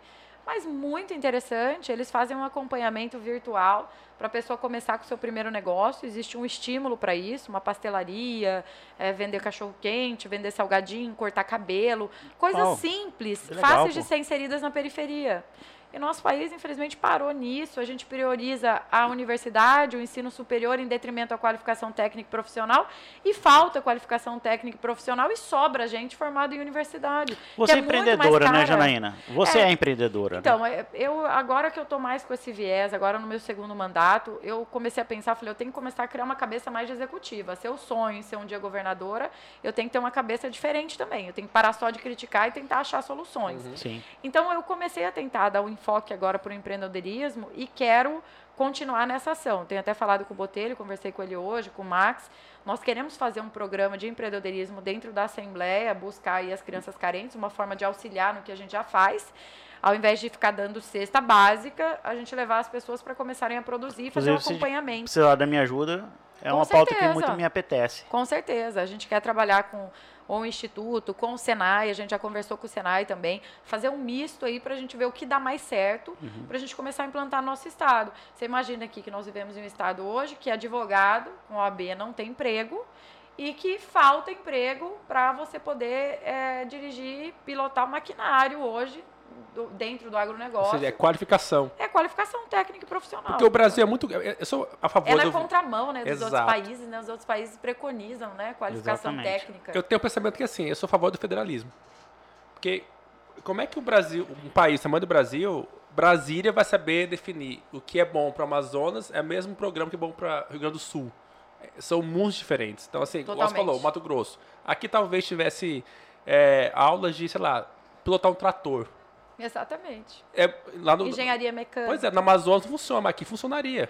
É, é. Entendeu? Então, é, é- esse é o ponto. Eu vi no Senai esses dias, manutenção de ar-condicionado. Hoje, se o ar-condicionado aqui de vocês pifar aqui do programa, Acabou. vocês não vão achar um profissional tão Não cedo, porque a demanda é muito grande. É, mulheres pintoras, é, tem vários programas assim que eu acho que a gente tem que pe- repensar para fazer o empreendedorismo de fato e deixar as pessoas terem liberdade. O problema da mulher hoje é não ter liberdade Mas- financeira. Mas, Jorge, sabe o que eu tô pensando aqui? Sim. Então, ela falou a palavra governadora, se ela sonha um dia ser governadora. Então, pera lá. Já- então, te- teríamos uma governadora Usar aquela música do Raul Seixas. E- é, que a mãe dela, que a mãe dela cantava.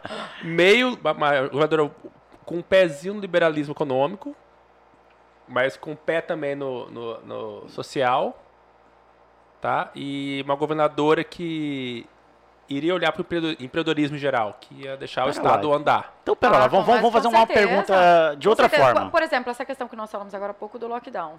Me diz qual que é a dificuldade de ter feito em Mato Grosso estágios né, com relação ao comércio, como foi feito no estado de São Paulo. Se a gente tivesse feito isso, olha, pessoal, é o seguinte, nós vamos seguir esses estágios. Piorando os números, nós vamos deixando cada vez mais restritivo. Nós não tivemos essa oportunidade em Mato Grosso. Do nada, os restaurantes tiveram que fechar às 19 horas, restaurantes e bares. Do em nada. São Paulo tem fases amarela, laranja, boate, vermelha. Mas você festa. pensa que nem eu, você não pensa assim, ou eu sou muito. Eu, eu sou meio burro, do podcast sou mais burro. Ah, né? para. burro. É, eu penso assim, Você tá igual meu filho, José. mas é. Você é burro, não Mas quer olha, estudar. Se o mercado, se o bando fechar mais cedo, agora, como que nem o Perrengue Mato Grosso, aquela página no Instagram maravilhosa, mostrou. Eu amo também. É lógico que Amo. vai aglomerar se fechar mais cedo. É vão- óbvio, eu escrevi isso Ninguém no entende grupo também nisso. nosso. Eu escrevi isso no grupo nosso. Supermercado era pra funcionar 24 24, horas. horas. Quer dizer, eu que não quero ter contato com ninguém, Eu vou vou mais uma tarde. da manhã, É. vou meia-noite, vou num horário que Os não vai ter velhinhos vão cedo. É. Eu assim. não consigo ir no Big Lar, começa a me dar, parece que falta de ar de ver aquele tanto de gente junto. Pois é. Eu não consigo lá. Janaína. Assim como o atacadão, o açaí, minha mãe gosta de fazer compra lá no açaí. Ela falou pra mim, falou, Janaína, está impossível de ir no açaí. Agora, como que você faz? Se você fala, fala e não ouve. Porque eu pedi pro governador, falei com o Mauro Carvalho, insisti com eles. Olha, tá todo mundo reclamando dos mercados. Olha, eu não sei, parece que só eu tenho rede Tá, social. e a Assembleia não pode a Assembleia pode fazer alguma coisa nesse sentido ou não? Não pode, não pode. A Assembleia, na verdade, hoje, se vamos supor aqui que na, na medida mais radical a Assembleia tentasse revogar o decreto. Eu tenho certeza que isso cairia na justiça. Certeza absoluta, porque a justiça já. Mas hoje a maioria dos deputados são da base também, não são? Ah, mas a maioria por exemplo, hoje diverge muito também. Porque os profissionais da saúde, eh, eles têm pensamentos um pouco diferentes. Não todos. Eugênio, Paulo tem um pensamento mais liberal, doutor João. O Lúdio já tem um pensamento mais restritivo, ele, ele defende o lockdown, os outros não. Eh, dentro da Assembleia, a gente tem várias opiniões divergentes. Agora, qual que seria de bom senso? Essa que eu falei para vocês. Quer dizer, dá uma oportunidade deles permanecerem abertos, que eles não tiveram. Foi do nada, fechou tudo. Foi. Ah, na, na pior das hipóteses, divide, separa bar de restaurante. Poxa, tá dando dó os restaurantes. Eu não sei se vocês foram em alguns agora Sim. durante a pandemia, mas estão vazios. Eu fui pelo menos em dois completamente vazios e com álcool gel em cima da mesa, quer dizer, com toda a estrutura, tá dando dó. Você sabe que o problema não é o empreendedor, é as- são as festas clandestinas, cara. É lógico, festa lógico. clandestina, rio lotado, lotado os rios. Eu fui para Nobres, né, com a minha família. Nós chegamos lá, tinha lugar de rio, que assim, tinha umas 40 pessoas num espaço ali minúsculo. É ali que tem que ser combatido. Então, é, infelizmente, quem está sofrendo mais uma vez é o comerciante, é o garçom que está pagando pato, que é o primeiro a ser mandado embora, é a, a ajudante de limpeza, é esse pessoal que sofre mais. Sim. Exatamente. Mas, Janaína, eu sempre sou o cara aqui do podcast que faz perguntas chatas. Eu não Ah, sei tá. por que o Jorge faz isso comigo. No fundo, ele também pensa assim, mas É ele ele é mais bonito, né? Para. Então, Eu queria, eu queria ter essa fama de bonito. Não, não reverte mulheres, tá, Janaína? Não reverte mulheres pra mim. Não está ajudando. Não tá ajudando. Mas, Fazer ó, igual com- comigo aconteceu, divulgar uns nudes fakes. Isso. Ah, que nude se fake. você quiser até Puta, aí- aí me esse é um divulgar, fracasso, me né? divulgar uma foto minha no seu, no seu Instagram. Falar falar, com o Kleber Lima. Tá solteiro? Tô brincando. Tá coitado. solteiro, meninas? Já perdoei, É, Kleber. perdoezinha, temos até hoje um perdoe. Viu, Kleber? Está perdoado. Depois você me divulga lá. Menina, tá, tá solteiro. Como é que as amigas fazem? Ah, tá, a né? gente divulga, pode deixar. Aham. Mas Laura assim- já vai fazer isso, divulgar Laura, solteiro. favor, já Laura. faz uma foto boa agora, Laura. É, faz uma foto boa Eu dou um aqui. Jorge, Gente. tá solteiro também, tá? Partidão. Ah, ah, não, quem? Eu dou um Jorge, tá Ah, solteiro. tá. Eudon tá solteiro também. Eudon. Giorgio não. Super Giorgio, bem super casado bem com a casado. Virgínia. Já falou aqui que a Virgínia Exatamente. manda nele. Só que, Manda, só que ele tem dois rins ainda. Mas, Ainda não deu nenhum. você, você fala muito em empreendedorismo, acho bem legal, eu gosto muito disso. Só que você, ao mesmo tempo, defende muito a- o- os servidores. Sim, aham. No Brasil, eu, é, é a parte, minha, minha parte nerd, que eu gosto da economia e tudo mais. O Brasil, ele é, é assim, o Eldon, que está aqui há 20 anos empreendendo, é quase um suicídio você empreender no Brasil. Eu sei. A carga tributária é muito alta, Sim. né, 60%, se não me engano. É, o Brasil está no ranking do mundo, liberdade econômica lá embaixo. Como é que você consegue defender o servidor e, ao mesmo tempo, defender a liberdade econômica? Na verdade, vou te explicar. O que eu defendo é o direito adquirido. Então, assim, eu A gente acho já que, tem, Exatamente. O problema que nós criamos no passado, acho que ele precisa ser resolvido com esses servidores até a sua aposentadoria. O que eu acho injusto, é isso que eu quero dizer a você, é uma pessoa ingressar numa carreira onde ela tem ali uma projeção dela ter salário X, ela abandona a iniciativa privada, qualquer outro tipo de oportunidade, ela investe na sua carreira pública e agora no final da vida dela, ela se aposenta, está inativo já, servidor de 70, 80 anos, e ela é taxada em 14% da Previdência, sendo que ela recebe 5 mil reais, e quer dizer, e do nada ela E pra passou a noite, contribuir sim. com 14%. Ela está acostumada com o padrão de vida X, daí do nada vem o Estado e Exato. fala, agora é Essa menos pessoa, X. ela não tem mais expectativa dela conseguir nada na iniciativa De privada. aumentar os seus ganhos. Agora, hoje, quem entrar, ingressar na carreira pública, ela já não é mais tão vantajosa quanto no passado. Sim. Então, ou ele busca uma alternativa paralela, ou somente a carreira pública não vai ser suficiente para ele ter aquela expectativa que tinha há anos atrás. Então, o que, que eu defendo? Eu defendo que essa situação do funcionalismo público que foi criado no país como um todo, ela precisa ser resolvida. Então, assim, o que nós não podemos é criar mais, é, Mais despesas, É. criar mais despesas como as que foram criadas. Hoje nós Exatamente. vemos o tamanho da irresponsabilidade. Mas isso que aconteceu, como que a gente vai exigir hoje que essas pessoas desistam agora na meia idade? A média, vocês sabem, é 50, 60 anos. Então, quer dizer, onde eles vão poder hoje ingressar numa iniciativa privada? Claro, entendi. Não, isso faz sentido. Então, é isso que Faz eu sentido. defendo. Então, assim, os concursos públicos que virão, eu acho que eles têm que ser muito mais restritos do que os que eram antigamente. É, é né? bom você falar isso, porque eu mesmo tinha Tem uma que imagem entrar com sua. o jogo combinado. É a reforma administrativa, eu, É, eu tinha é essa isso. imagem sua, que você defende ser servidor dos A todo privilégios. custo. Eu tinha essa imagem. não, não. Eu também tinha, Janaína. Porque- Confesso que eu tinha também. Eu penso assim, eu vi hoje no Pano, inclusive, é, falando que o Brasil está no ranking atrás da, da Argentina sobre horas que leva para abrir uma empresa. Mas o vocês Brasil- sabiam que hoje quem está na carreira pública, ele também está defendendo o dele. É lógico, que é Ele natural, tá é do ser humano. do Isso é do futuro. ser humano, exatamente. Claro, o que é natural. Então, assim, olha como o problema é mais fácil de resolver do que parece. Sim. Porque quando a gente fala hoje do sistema público, dos servidores públicos como um todo do país, a gente pensa que é um problema que não tem fim. É lógico que ele tem fim. Essas pessoas vão aposentar. Agora, a responsabilidade agora dos gestores tem que ser nos concursos futuros, porque nós sabemos que tem categorias que o concurso é imprescindível, como por Sim. exemplo, segurança pública, né? Então é, é uma das carreiras que é imprescindível o concurso. É, andam armados, várias Professores, tudo mais, sim. Não, também, mas assim, existe, por exemplo, já é, na, num, num con- num- num consciente, no consciente dos governadores, é, contratação de bolsas de estudo. Existe, por exemplo, a expectativa dos PJs para com os médicos, Sim. enfermeiros. Quer dizer, para isso tem-se já uma alternativa sendo pensada.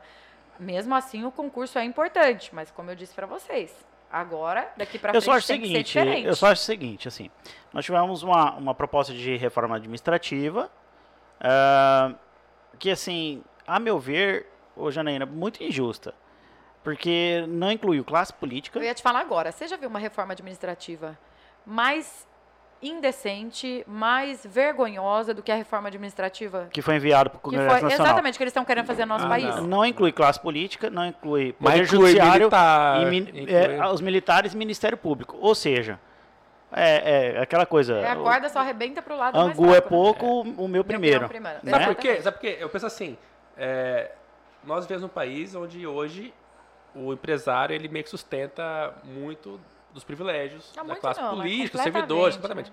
E eu acho que tem- deveria chegar no momento em que você ser servidor público em algumas áreas, não em todas, essenciais, tipo, acho que médico, professor, tem que se valorizar totalmente. Mas em outras, eu, eu já fui servidor público comissionado, eu sei o que estou falando. Deveria ser desinteressante. Entendi. Entendeu? Entendi. Tipo assim, peraí, é melhor eu empreender, trabalhar numa empresa privada do que eu, sei lá, eu ser um comissionado. É, hoje já tem muito, né? Só que É. Hoje já tem muitos servidores públicos que, além de servidores, eles empreendem, né? Você quer ver um raciocínio eu interessante? sempre falo para quem entra, pelo menos comigo na minha equipe, meu sonho é ver eles ingressando na iniciativa privada, não fazer daquilo ali uma coisa fixa, eterno para sempre. Sim. Porque o cargo público ele é dinâmico, de quatro em quatro anos nós vamos para as urnas e Sim. somos avaliados, né? Então, muitos fazem isso. Nós temos um exemplo aqui, né? O Xisto, quantos anos né, de carreira pública, agora está na iniciativa privada, que é seu amigo também, meu Sim. amigo. Extremamente competente, eu acho que hoje uma das maiores referências de legislação do Sabe Estado é o muito. Xisto. Sabe Processo muito. legislativo. É uma biblioteca o Xisto. Então, eu, eu sempre gosto de incentivar a fazer isso. E acho que você está certo. Agora, É. uma reforma administrativa que ela não coloque juízes, poder judiciário, Ministério Público, poder legislativo, ela Nós não é uma reforma, é. ela não é uma reforma administrativa. Mas sabe o que eu senti falta? É, a gente está falando em, em bastidor aqui em off sobre o MBL, né, por exemplo.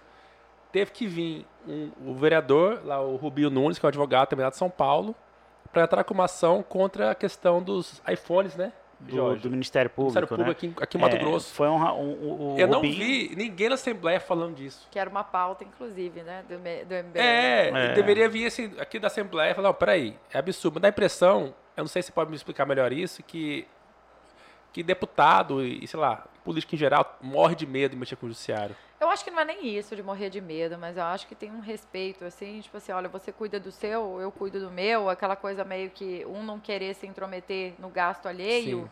porque isso é papel do gestor, do Ministério Público, no caso, do Zé Antônio, a Maria Helena, hoje, que é presidente do Tribunal de Justiça, e a Assembleia hoje do Max. Agora, eu imagino se isso fosse na Assembleia, né? A guerra Meu que não Deus, teria a sido imprensa, nesse Estado, o né? Ministério Público é pra cima de vocês, Ah, se fosse o contrário. não tem dúvida disso. Então, o que eu penso? Enquanto o cara tá reclamando de iPhone, tem gente passando dificuldade sem pagar aluguel, sem pagar a É. escola. Hoje mexer com qualquer tipo e o de que é pior? auxílio, de indenização, qualquer criação nova vai ser questionada, E né? teve aquele delegado que foi afastado, né? E o que é pior, assim, defende ah, a questão dos celulares e agora tá defendendo lockdown. Então, por exemplo, É. É, é pra estrangular É o foda, quem, quem- produz. E aqui, qual é o nome daquele, daquele delegado, Jorge, é, que foi afastado? Estrigueta, ah, Esse queria- cara, se ele for se ele for um pouco inteligente, ele sai pra candidato a alguma coisa, porque ele, ele foi afastado, mas mas pegou uma projeção tão grande pela revolta dele, entre aspas, não sei se foi propósito ou não. É que acho que ele quis trazer um pouco da revolta da sociedade, né? É, e aí? É isso que eu falo sempre, que a gente tem que Isso é ter. populismo ou foi uma revolta original, você acha? Não, não, eu conheço o Stringueta, eu acho que é uma revolta original mesmo, é dele isso, sabe? Ele é uma pessoa muito honesta, muito correto. Agora, é lógico, eu acho também que nas palavras, né, teve um pouco de excesso, talvez se ele se Sim. questionasse só o ato em si, a coisa não teria tomado essa proporção tão, tão grande quanto tomou, né? Então, eu acho que a preocupação mais lá na Assembleia é com relação a isso. A prerrogativa dos poderes, até porque hoje em dia a gente está vivendo uma série de questionamentos jurídicos que ninguém se respeita mais, né? O próprio STF hoje manda em tudo e em todos. Sim. Então, defender a prerrogativa para eles também deve ser importante. Agora, a decisão interna, se eles acham certo, se eles não acham, a sociedade já condenou. Né? É isso que a gente vê a todo momento. aham. Eu imagino se fosse na Assembleia. Meu o que Deus. não teria acontecido, sabe? Se a gente hoje adquirisse qualquer coisa. Então, é, é uma lição. O parlamentar tem que ter esse receio maior, né? Até porque, como a gente sempre fala, nós concorremos. De quatro em quatro anos, nós somos avaliados. Se todos os cargos fossem assim, as pessoas tomariam muito, Muito mais mais, cuidado cuidado na hora de fazer decisões. qualquer ação, tomar qualquer decisão. É, então, por favor, se inscreva no canal, tudo menos política no YouTube, siga a gente no Spotify. Janaína, a gente tá no Spotify, Janaína. Estamos no lá. Spotify? Exatamente, você vai se ouvir no Ai, Spotify. que medo, meu marido vai ouvir. Rafael dando em cima de mim aqui desde o começo do programa. Ele vai perdoar. Sabe que, sabe que ele perdoa? Ai, ele vai perdoar. É, Eu voltando pra casa daqui a pouco, tudo certo. não, até por um fator, né? Você quer Carola ou Janaína? Não, Ai, né? não, não, melhor não. Eu vou com a Laura. Rolou uma, rolou uma treta aqui nos bastidores, eu vou revelar, de quem bloqueou quem. Ah, é. eu- eu Como tenho- é que foi essa tenho, história aí? Com todo o perdão de hoje, mas a, a sua esposa me bloqueou no Instagram. Eu queria fazer a pesquisa da Janaína pra começar o programa, daí eu vi que eu sou bloqueado do Instagram dela. É mesmo, Janaína? Faz pouco tempo. Por favor, me desbloqueia. Cinco Faz anos. pouco tempo. Não, ele colocou todos os Uber de Cuiabá e Varza Grande na época contra mim, porque só tinha Cuiabá e Varza Grande. Entendeu? Falando um monte de coisa que não tinha nada a ver com o meu projeto. Mas você sabe que na verdade foi só pra chamar a sua atenção. Porque eu te falei a questão do crush, perdão de novo de hoje, mas Chamou, era. bloqueei. Daí saiu pela culatra, porque eu não chamei a atenção dela nesse ponto. Porque eu pensei, eu briguei com ela pra chamar a atenção. Falei, ah, vai ver eu chamo brigando com ela, vai me achar lindo. A gente vai, né? Vai vamos, vamos ser um romance, pensei eu. Vai me achar lindo. Pensei eu. Enganei. Ela bloqueou no Instagram. Bloqueado até por. Não deu conversa, né? Não 70 deu Rafa? papo. anos. Não deu papo até Mas hoje. Rafa, que tem aquele ditado, né? Onde se ganha o pão, não se come a carne. Tá, mas eu não trabalhava. eh, Serviria se eu trabalhasse pra você. Não, mas você trabalhava na Assembleia. Não, ainda não. Ah, ainda- ainda Muito não. antes. Muito antes. Foi Então, 2017. Posso propor um pacto a vocês dois? Que tal um desbloqueio, uma amizade, né? Não vou desbloquear o Ok. Não, não, ao vivo, já. né? Não, vou quero, eu quero ver. Não vou acreditar em você. Você é Você- política. Você quer ver? É. você- Desbloqueio ao vivo aqui, então. Mas eu sou política verdadeira. Eu não minto. Eu quero Aliás, ver. eu perco Então, pessoal, por, por você que está no- demais, eu perco demais. A sua assessora original. maravilhosa, Laura, me ensinou. Eu também não sabia que tinha essa questão de bloqueados no Instagram. Calma aí. Então você vai me mostrar aqui. Laura, ensina ela, Laura. Calma aí. Onde acha que os bloqueados. A Laura que agora está namorando. Se a gente Pessoal. podia Tá fora de enquete, mercado. né? Se o pessoal quer que bloqueie. que Não, faz isso. O pessoal, o pessoal geralmente não gosta de mim. não gosta? Eu não sei porquê, mas. Só gosta do Jorge? É, o Jorge é o fofinho.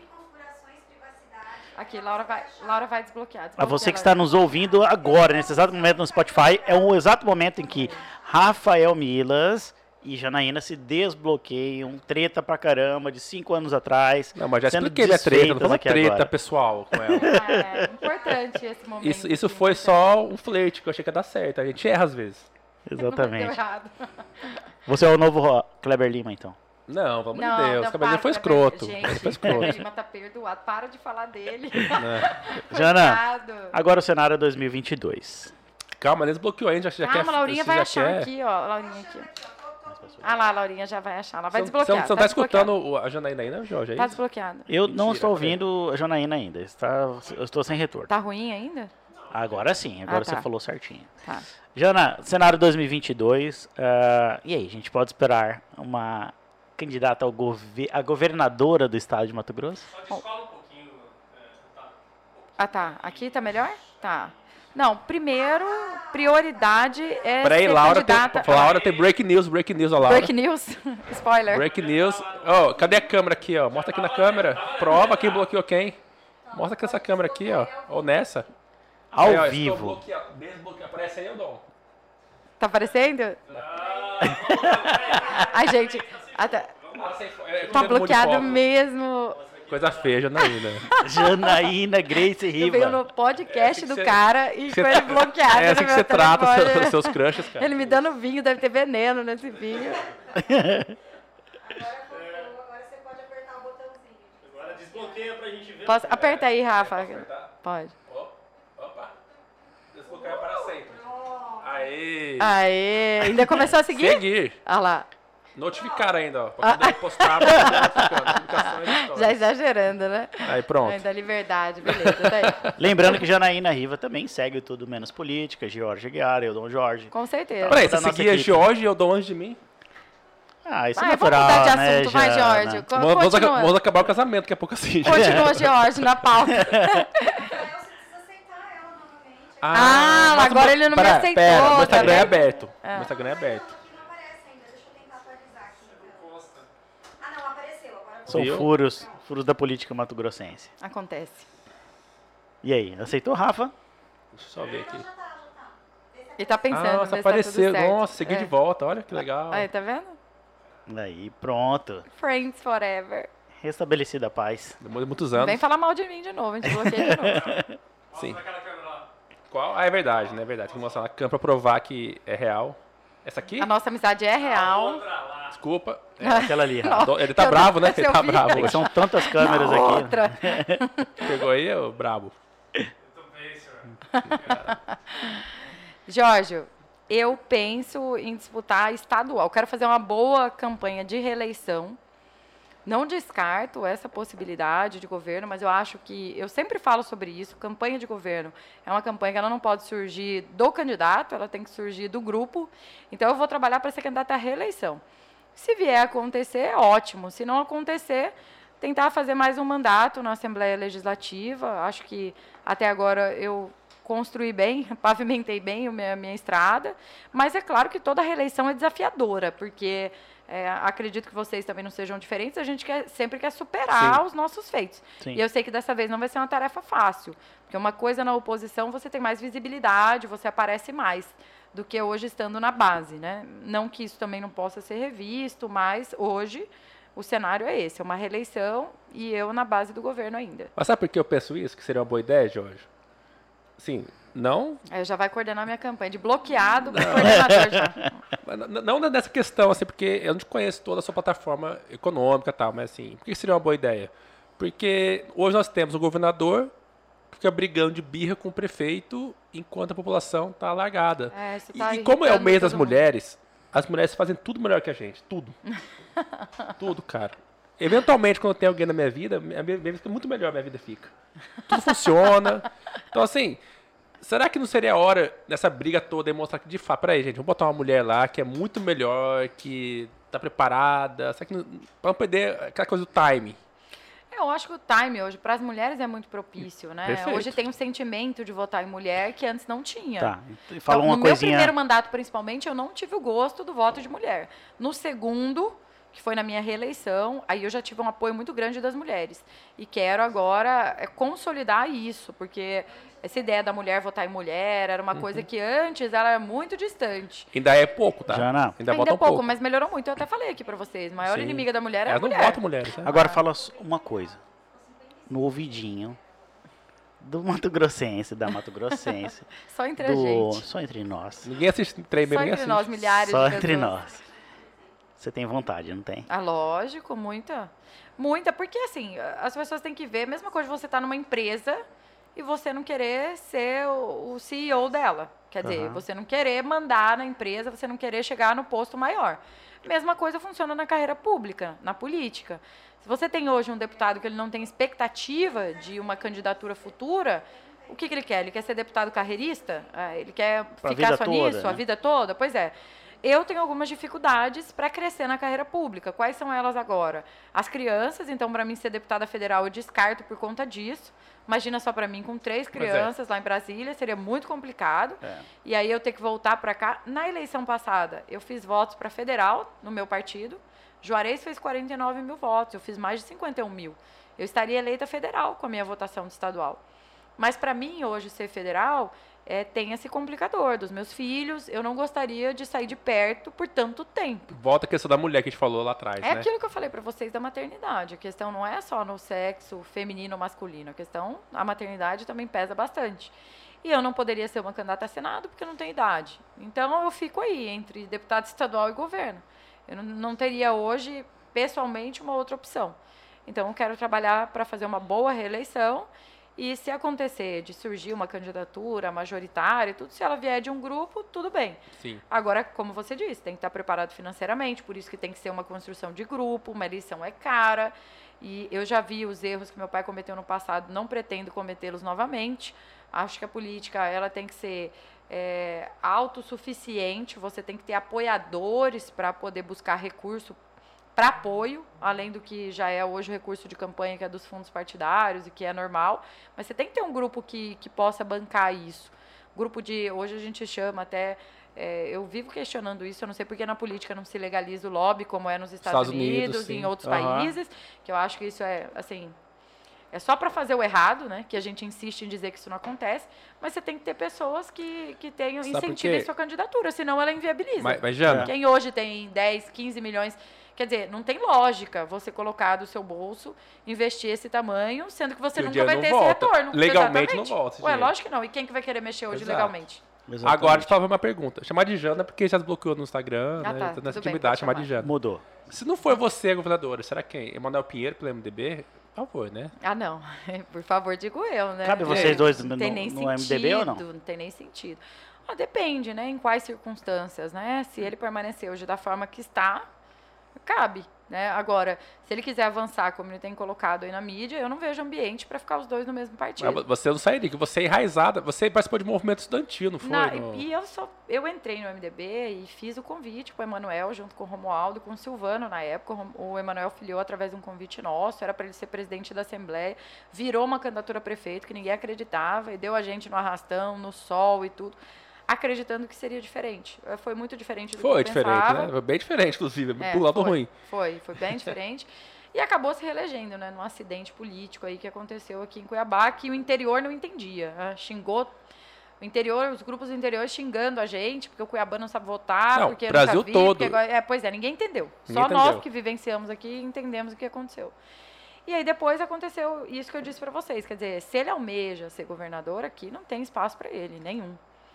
É, talvez se ele procurar outro partido para isso. Agora, se ele quiser ficar, continuar enquanto prefeito.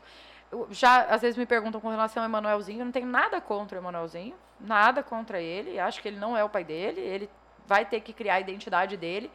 Se eu pudesse dar um conselho para ele, eu faria o que eu fiz com meu pai. Acho que ele tem que distanciar e seguir, trilhar o seu caminho. Está muito próximo à, à trilha do pai. E acho que aí a gente tem que, tem que pensar numa composição diferente. Agora, com ele, eu já não sei se os federais aceitariam, que aí não cabe a mim, né? Como eu sou estadual, fica para mim essa questão da organização da chapa dos estaduais.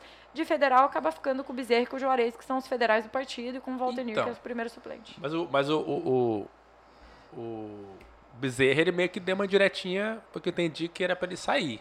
Eu também entendi. Eu isso. senti, não sei se foi muito sutil, eu entendi errado, mas pelo que o Bezerra, a declaração que ele dava é tipo assim, ó, Manuel, às vezes é hora de, né, tipo, tentar umas coisas. É que o ambiente no partido, né, diz muito.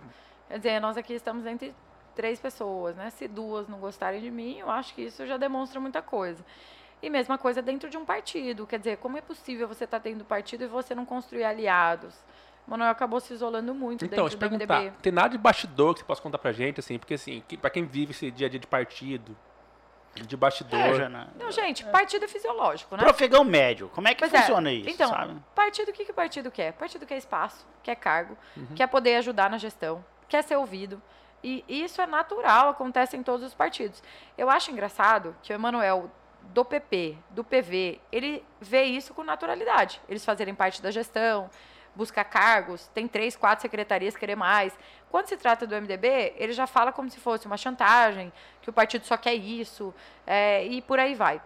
O partido ele se sustenta das pessoas que apoiam o partido. Então, muitas vezes, você busca um cargo, um espaço, não é para alguém ligado a você, mas é para alguém que balança a bandeira, que contribui partidariamente falando, que contribuiu para a construção da candidatura.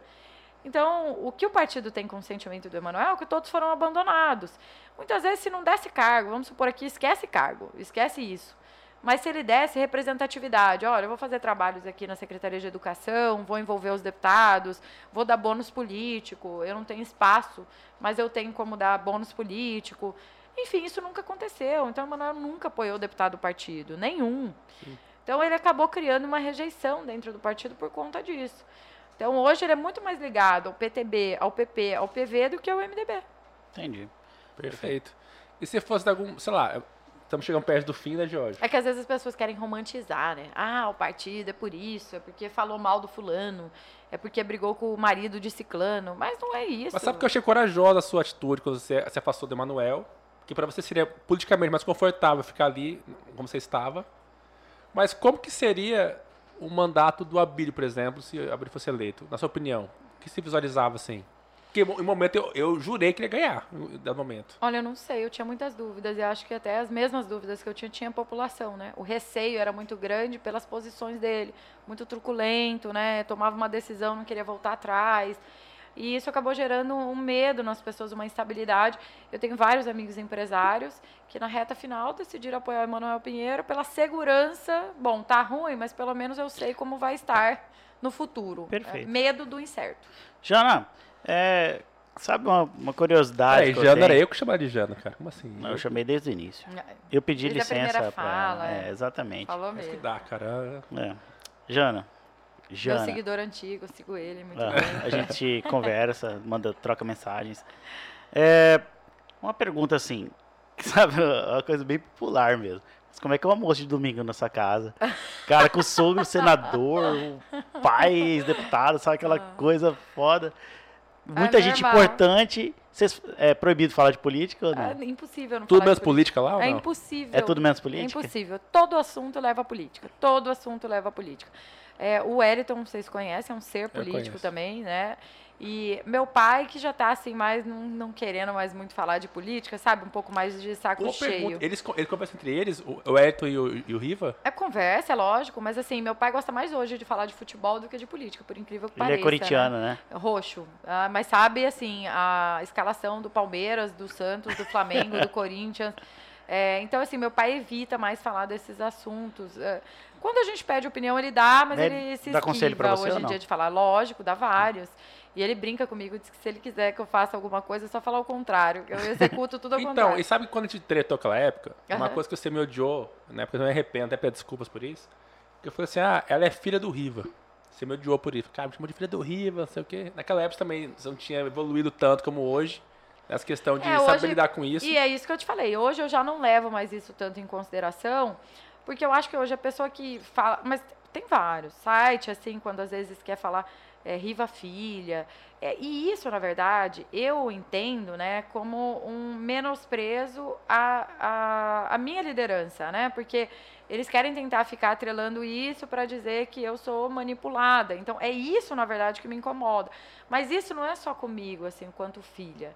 As mulheres na vida pública têm esse desafio, porque a maioria tem uma ligação com o homem público. Se você Sim, for verdade, pesquisar, verdade. ou é filha, ou é sobrinho, ou é esposa, ou é, é parente, ou. é- A mulher de Jaime Campos, todas Sim. elas, verdade. Exato. verdade. Então, assim, um jeito, às vezes, quando querem nos diminuir, é atrelar isso a uma figura masculina. Então, não é por ser meu pai. Lógico que eu sou Tá, mas se a Janaína é governadora, ela, ela teria conselhos do, do, do Vero Riva, pegaria o ele, assim, por que pareça, ele tem um eleitorado muito forte até hoje, o Riva, Ah, viu, não, mas Jorge? com certeza. Eu Você- ouviria você, meu você pai. usaria, você usaria esse espólio dele a seu Com favor? certeza. A- Até porque meu pai é a pessoa que tem maior preocupação com eu errar.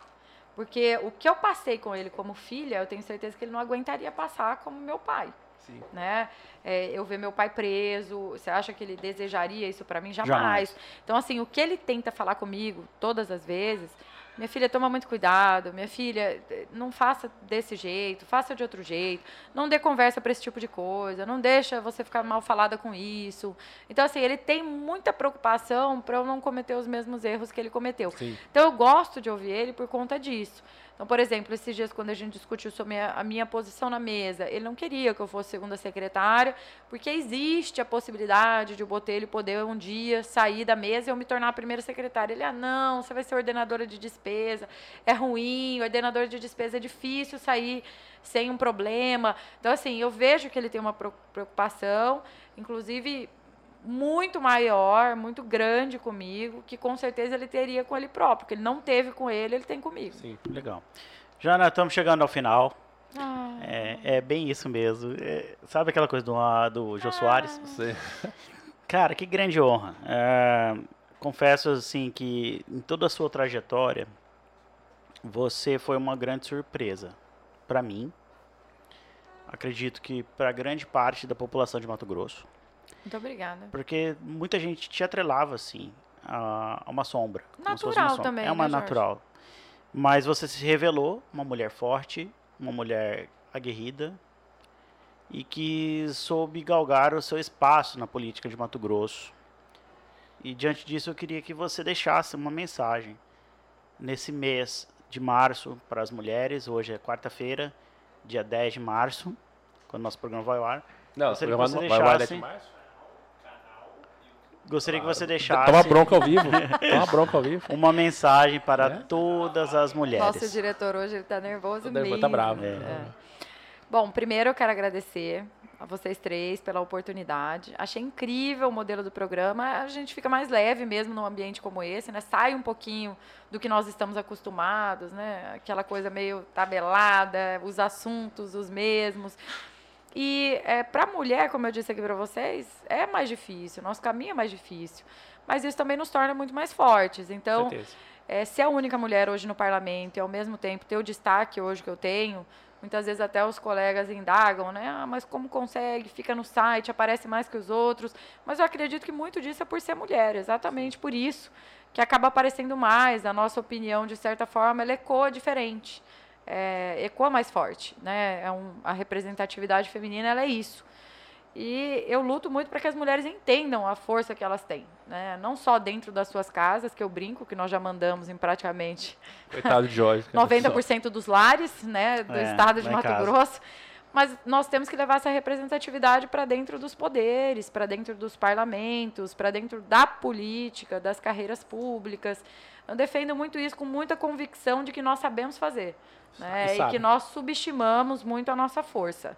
Então, às vezes a gente esbarra nesses desafios que nós comentamos aqui hoje, são as crianças, é a família, é muitas vezes o marido, no meu caso não é, mas no caso de muitas mulheres é um problema, porque a família não quer que ela entre na carreira pública, mas é um desafio que nós temos que nos propor a vencer.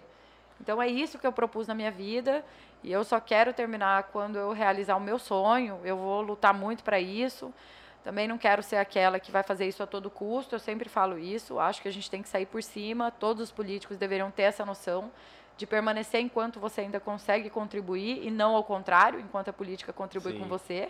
Então você tem que saber equilibrar essa balança. Eu acho que eu ainda tenho muito a contribuir. Tenho muito ainda a conhecer. É, amo o meu estado, já tenho um pouquinho de noção aí dos 141, acho que eu conheço bem uns 120 municípios, falta um pouquinho ainda para eu conhecer melhor, mas eu quero poder ter essa habilidade de continuar dialogando, conversando, tratando as pessoas com respeito. Me assusta muito essa nova forma de fazer política, onde você afasta as pessoas. Pois é, e- esse, eu sei que tá no final, mas tinha duas perguntinhas para fazer para ela, Por Jorge. favor, Rafa. É, você entrou em 2014, quando a, a polarização não era forte ainda. Tava começando, né? O movimento de rua tá começando a vir pra rua. Em 2018, houve uma renovação de 60%, ô Jorge, da É, Assembleia? nós, nós renovamos 60%. 14 deputados. É. O que, qual- que você diria sobre essa renovação de hoje que tá aí?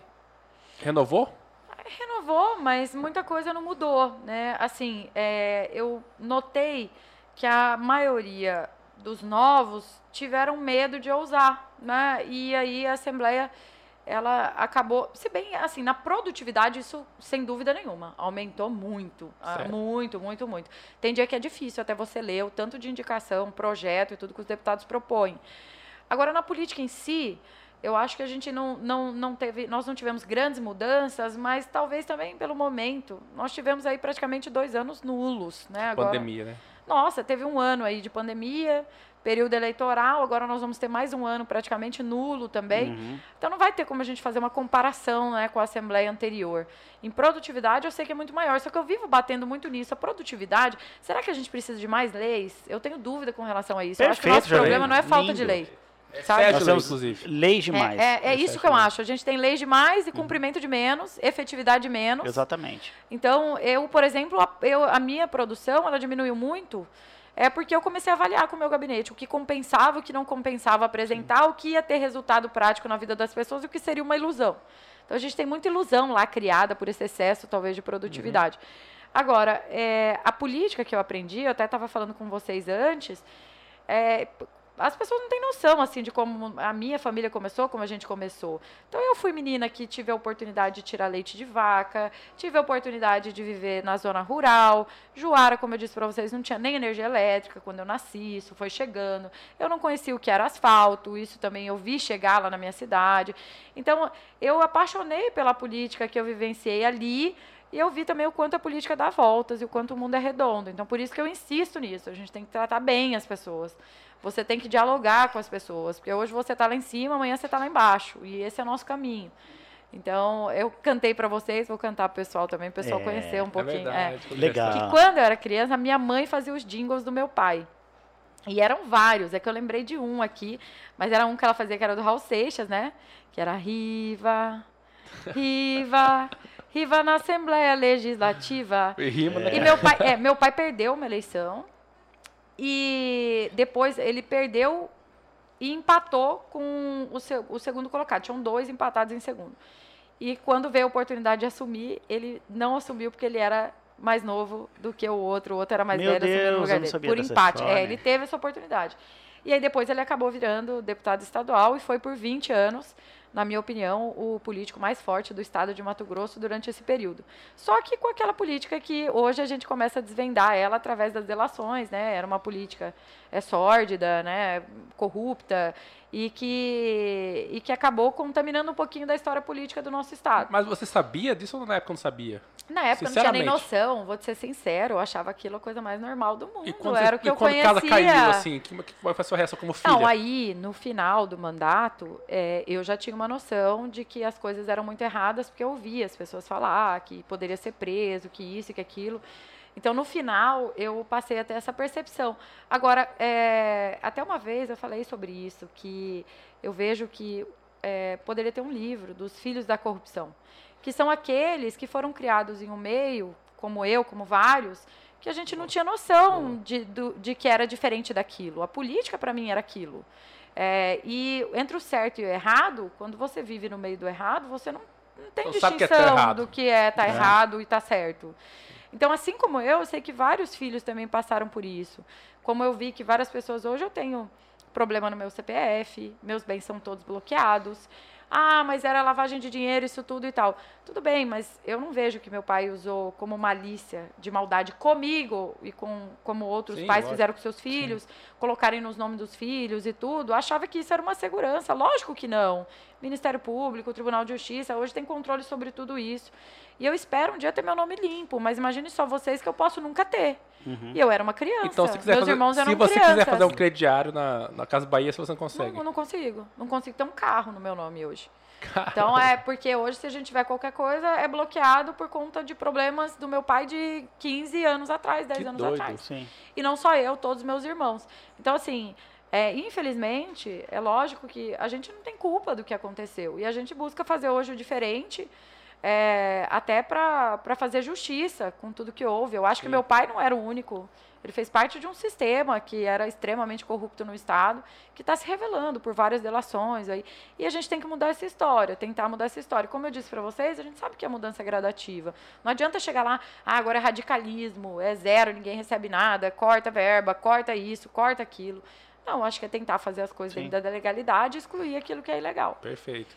Você sabe que, que mesmo de mal da, da Janaína naquela época, eu pegava meus odorantes Ah, vazios, deixava lá na, na caixinha que ela tem na, na porta do gabinete dela, É do projeto do Lunar. projeto Lunar. Bonito. Eu ia lá é, com raiva, gatos. com raiva, pegava assim meu Redoxon e jogava assim na caixinha. Para, era axé. Ah, meu Deus. Era axé, será? Axe, cara, né? Axé. É, axé. Axé. Nossa, eu dou até hoje. O cara viajou para os Estados É Unidos Axe mil mesmo. vezes. Ele, É fala, ele já viajou mil vezes para os Estados Unidos. Ele fala inglês errado. Ele fala errado inglês. Eu não te julgo, eu também tenho esse Janaína, eles me problema. perturbam o dia inteiro. Esses dias eu- tem uma plataforma que é Anchor. Eu falei Anchor. Anchor, Meu. Deus! o mundo caiu sobre minha, sobre minha cabeça. Então, Mas lá em casa Cara, também é você- assim, tá? Diógenes fala inglês fluente, francês fluente, é um espanhol, lorde, é um lorde. italiano. É um lorde, é um É um lorde. lorde. Eu passo vergonha, as crianças estão falando melhor do que eu, porque eu não pratico.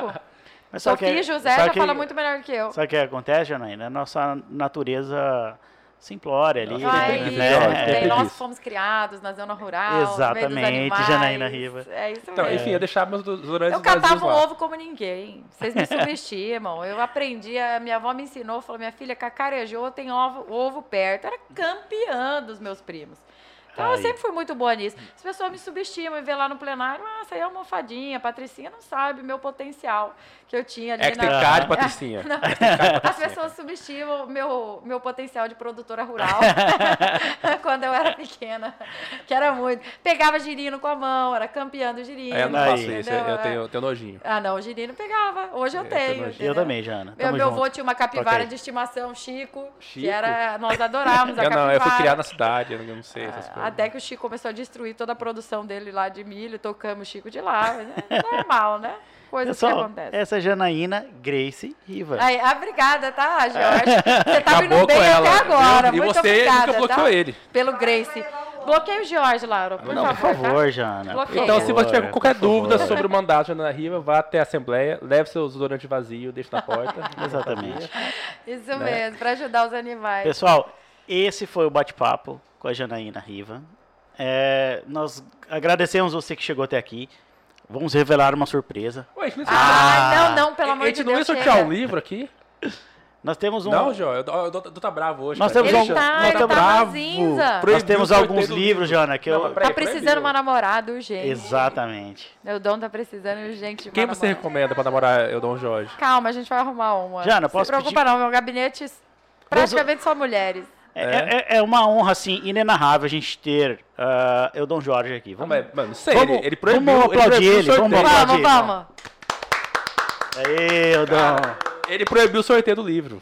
Eudon, por favor, chega aqui um Ele tá restringindo a educação do país. Eudon, por favor. Dom Jorge, ele fica bravo de fazer, ele tem vergonha de aparecer. Ah, ele tem vergonha de falar? Tem vergonha. Tem dois livros que, que Jorge Aguiar comprou, que é 1984 e a A Revolução, Revolução dos dos Bichos. Bichos de George Orwell. George Orwell, né, cara? É. Mas Dom Jorge não quer que as pessoas É tenham acesso à cultura. É, não quer. Mas tudo bem. Quer, Né? Se eu sorteio pra próxima semana. não quer. Então, na próxima semana, no Tudo Menos Política, no Tá Instagram, no Instagram, arroba Tudo Menos Política, nós faremos o sorteio de dois grandes livros de George Orwell, A Revolução Aí dos Bichos e 1984. Eu acho que a raiva tá passando pra buscar o livro. É. É, ele vai pegar mostrar. o livro para você que está nos ouvindo. Ah, Aqui, os dois que- livros Isso. serão sorteados. Então se inscrevam no canal.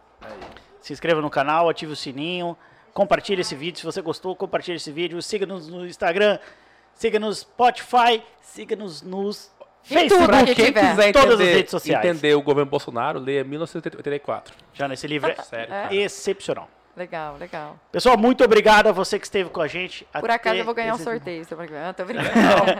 Seria A você que esteve com a gente até esse momento, muitíssimo obrigado. É, Jana, que grande Ah, honra. obrigada, meninas. de chamar de Jana, Obrigada, cara. obrigada, Eu chamar de obrigada. Jana? Amei vocês. Quero Proíba voltar chamar de todas as vezes. Vocês não querem ir lá pra casa agora tomar um vinho? Opa, Será uma honra. é o convite particular. Diógenes, ah, tá? Ah, não, não. não, bem. Então, Sua irmã vai cozinhar? Compromisso. Ela não tá lá hoje. Ah, a próxima pena. vez vou marcar com a É, minha mãe. Eu sei que sua irmã hora que é passar esse cozinheira. lockdown Jéssica aí, esse mini lockdown. Não, Jéssica é casada também. Rafa tá tentando em todo lado. Pô, Rafa, Calma, Rafa, nós vamos vou segurá-lo aqui. Nós vamos arrumar uma namorada pra você. Pessoal, muito obrigado. Tudo bem. Chegamos ao fim de mais um capítulo do Tudo Menos Política. Valeu, muito obrigado. abraço, Ê! Valeu! Feliz Dia das Mulheres! Valeu! Vamos comer pizza agora?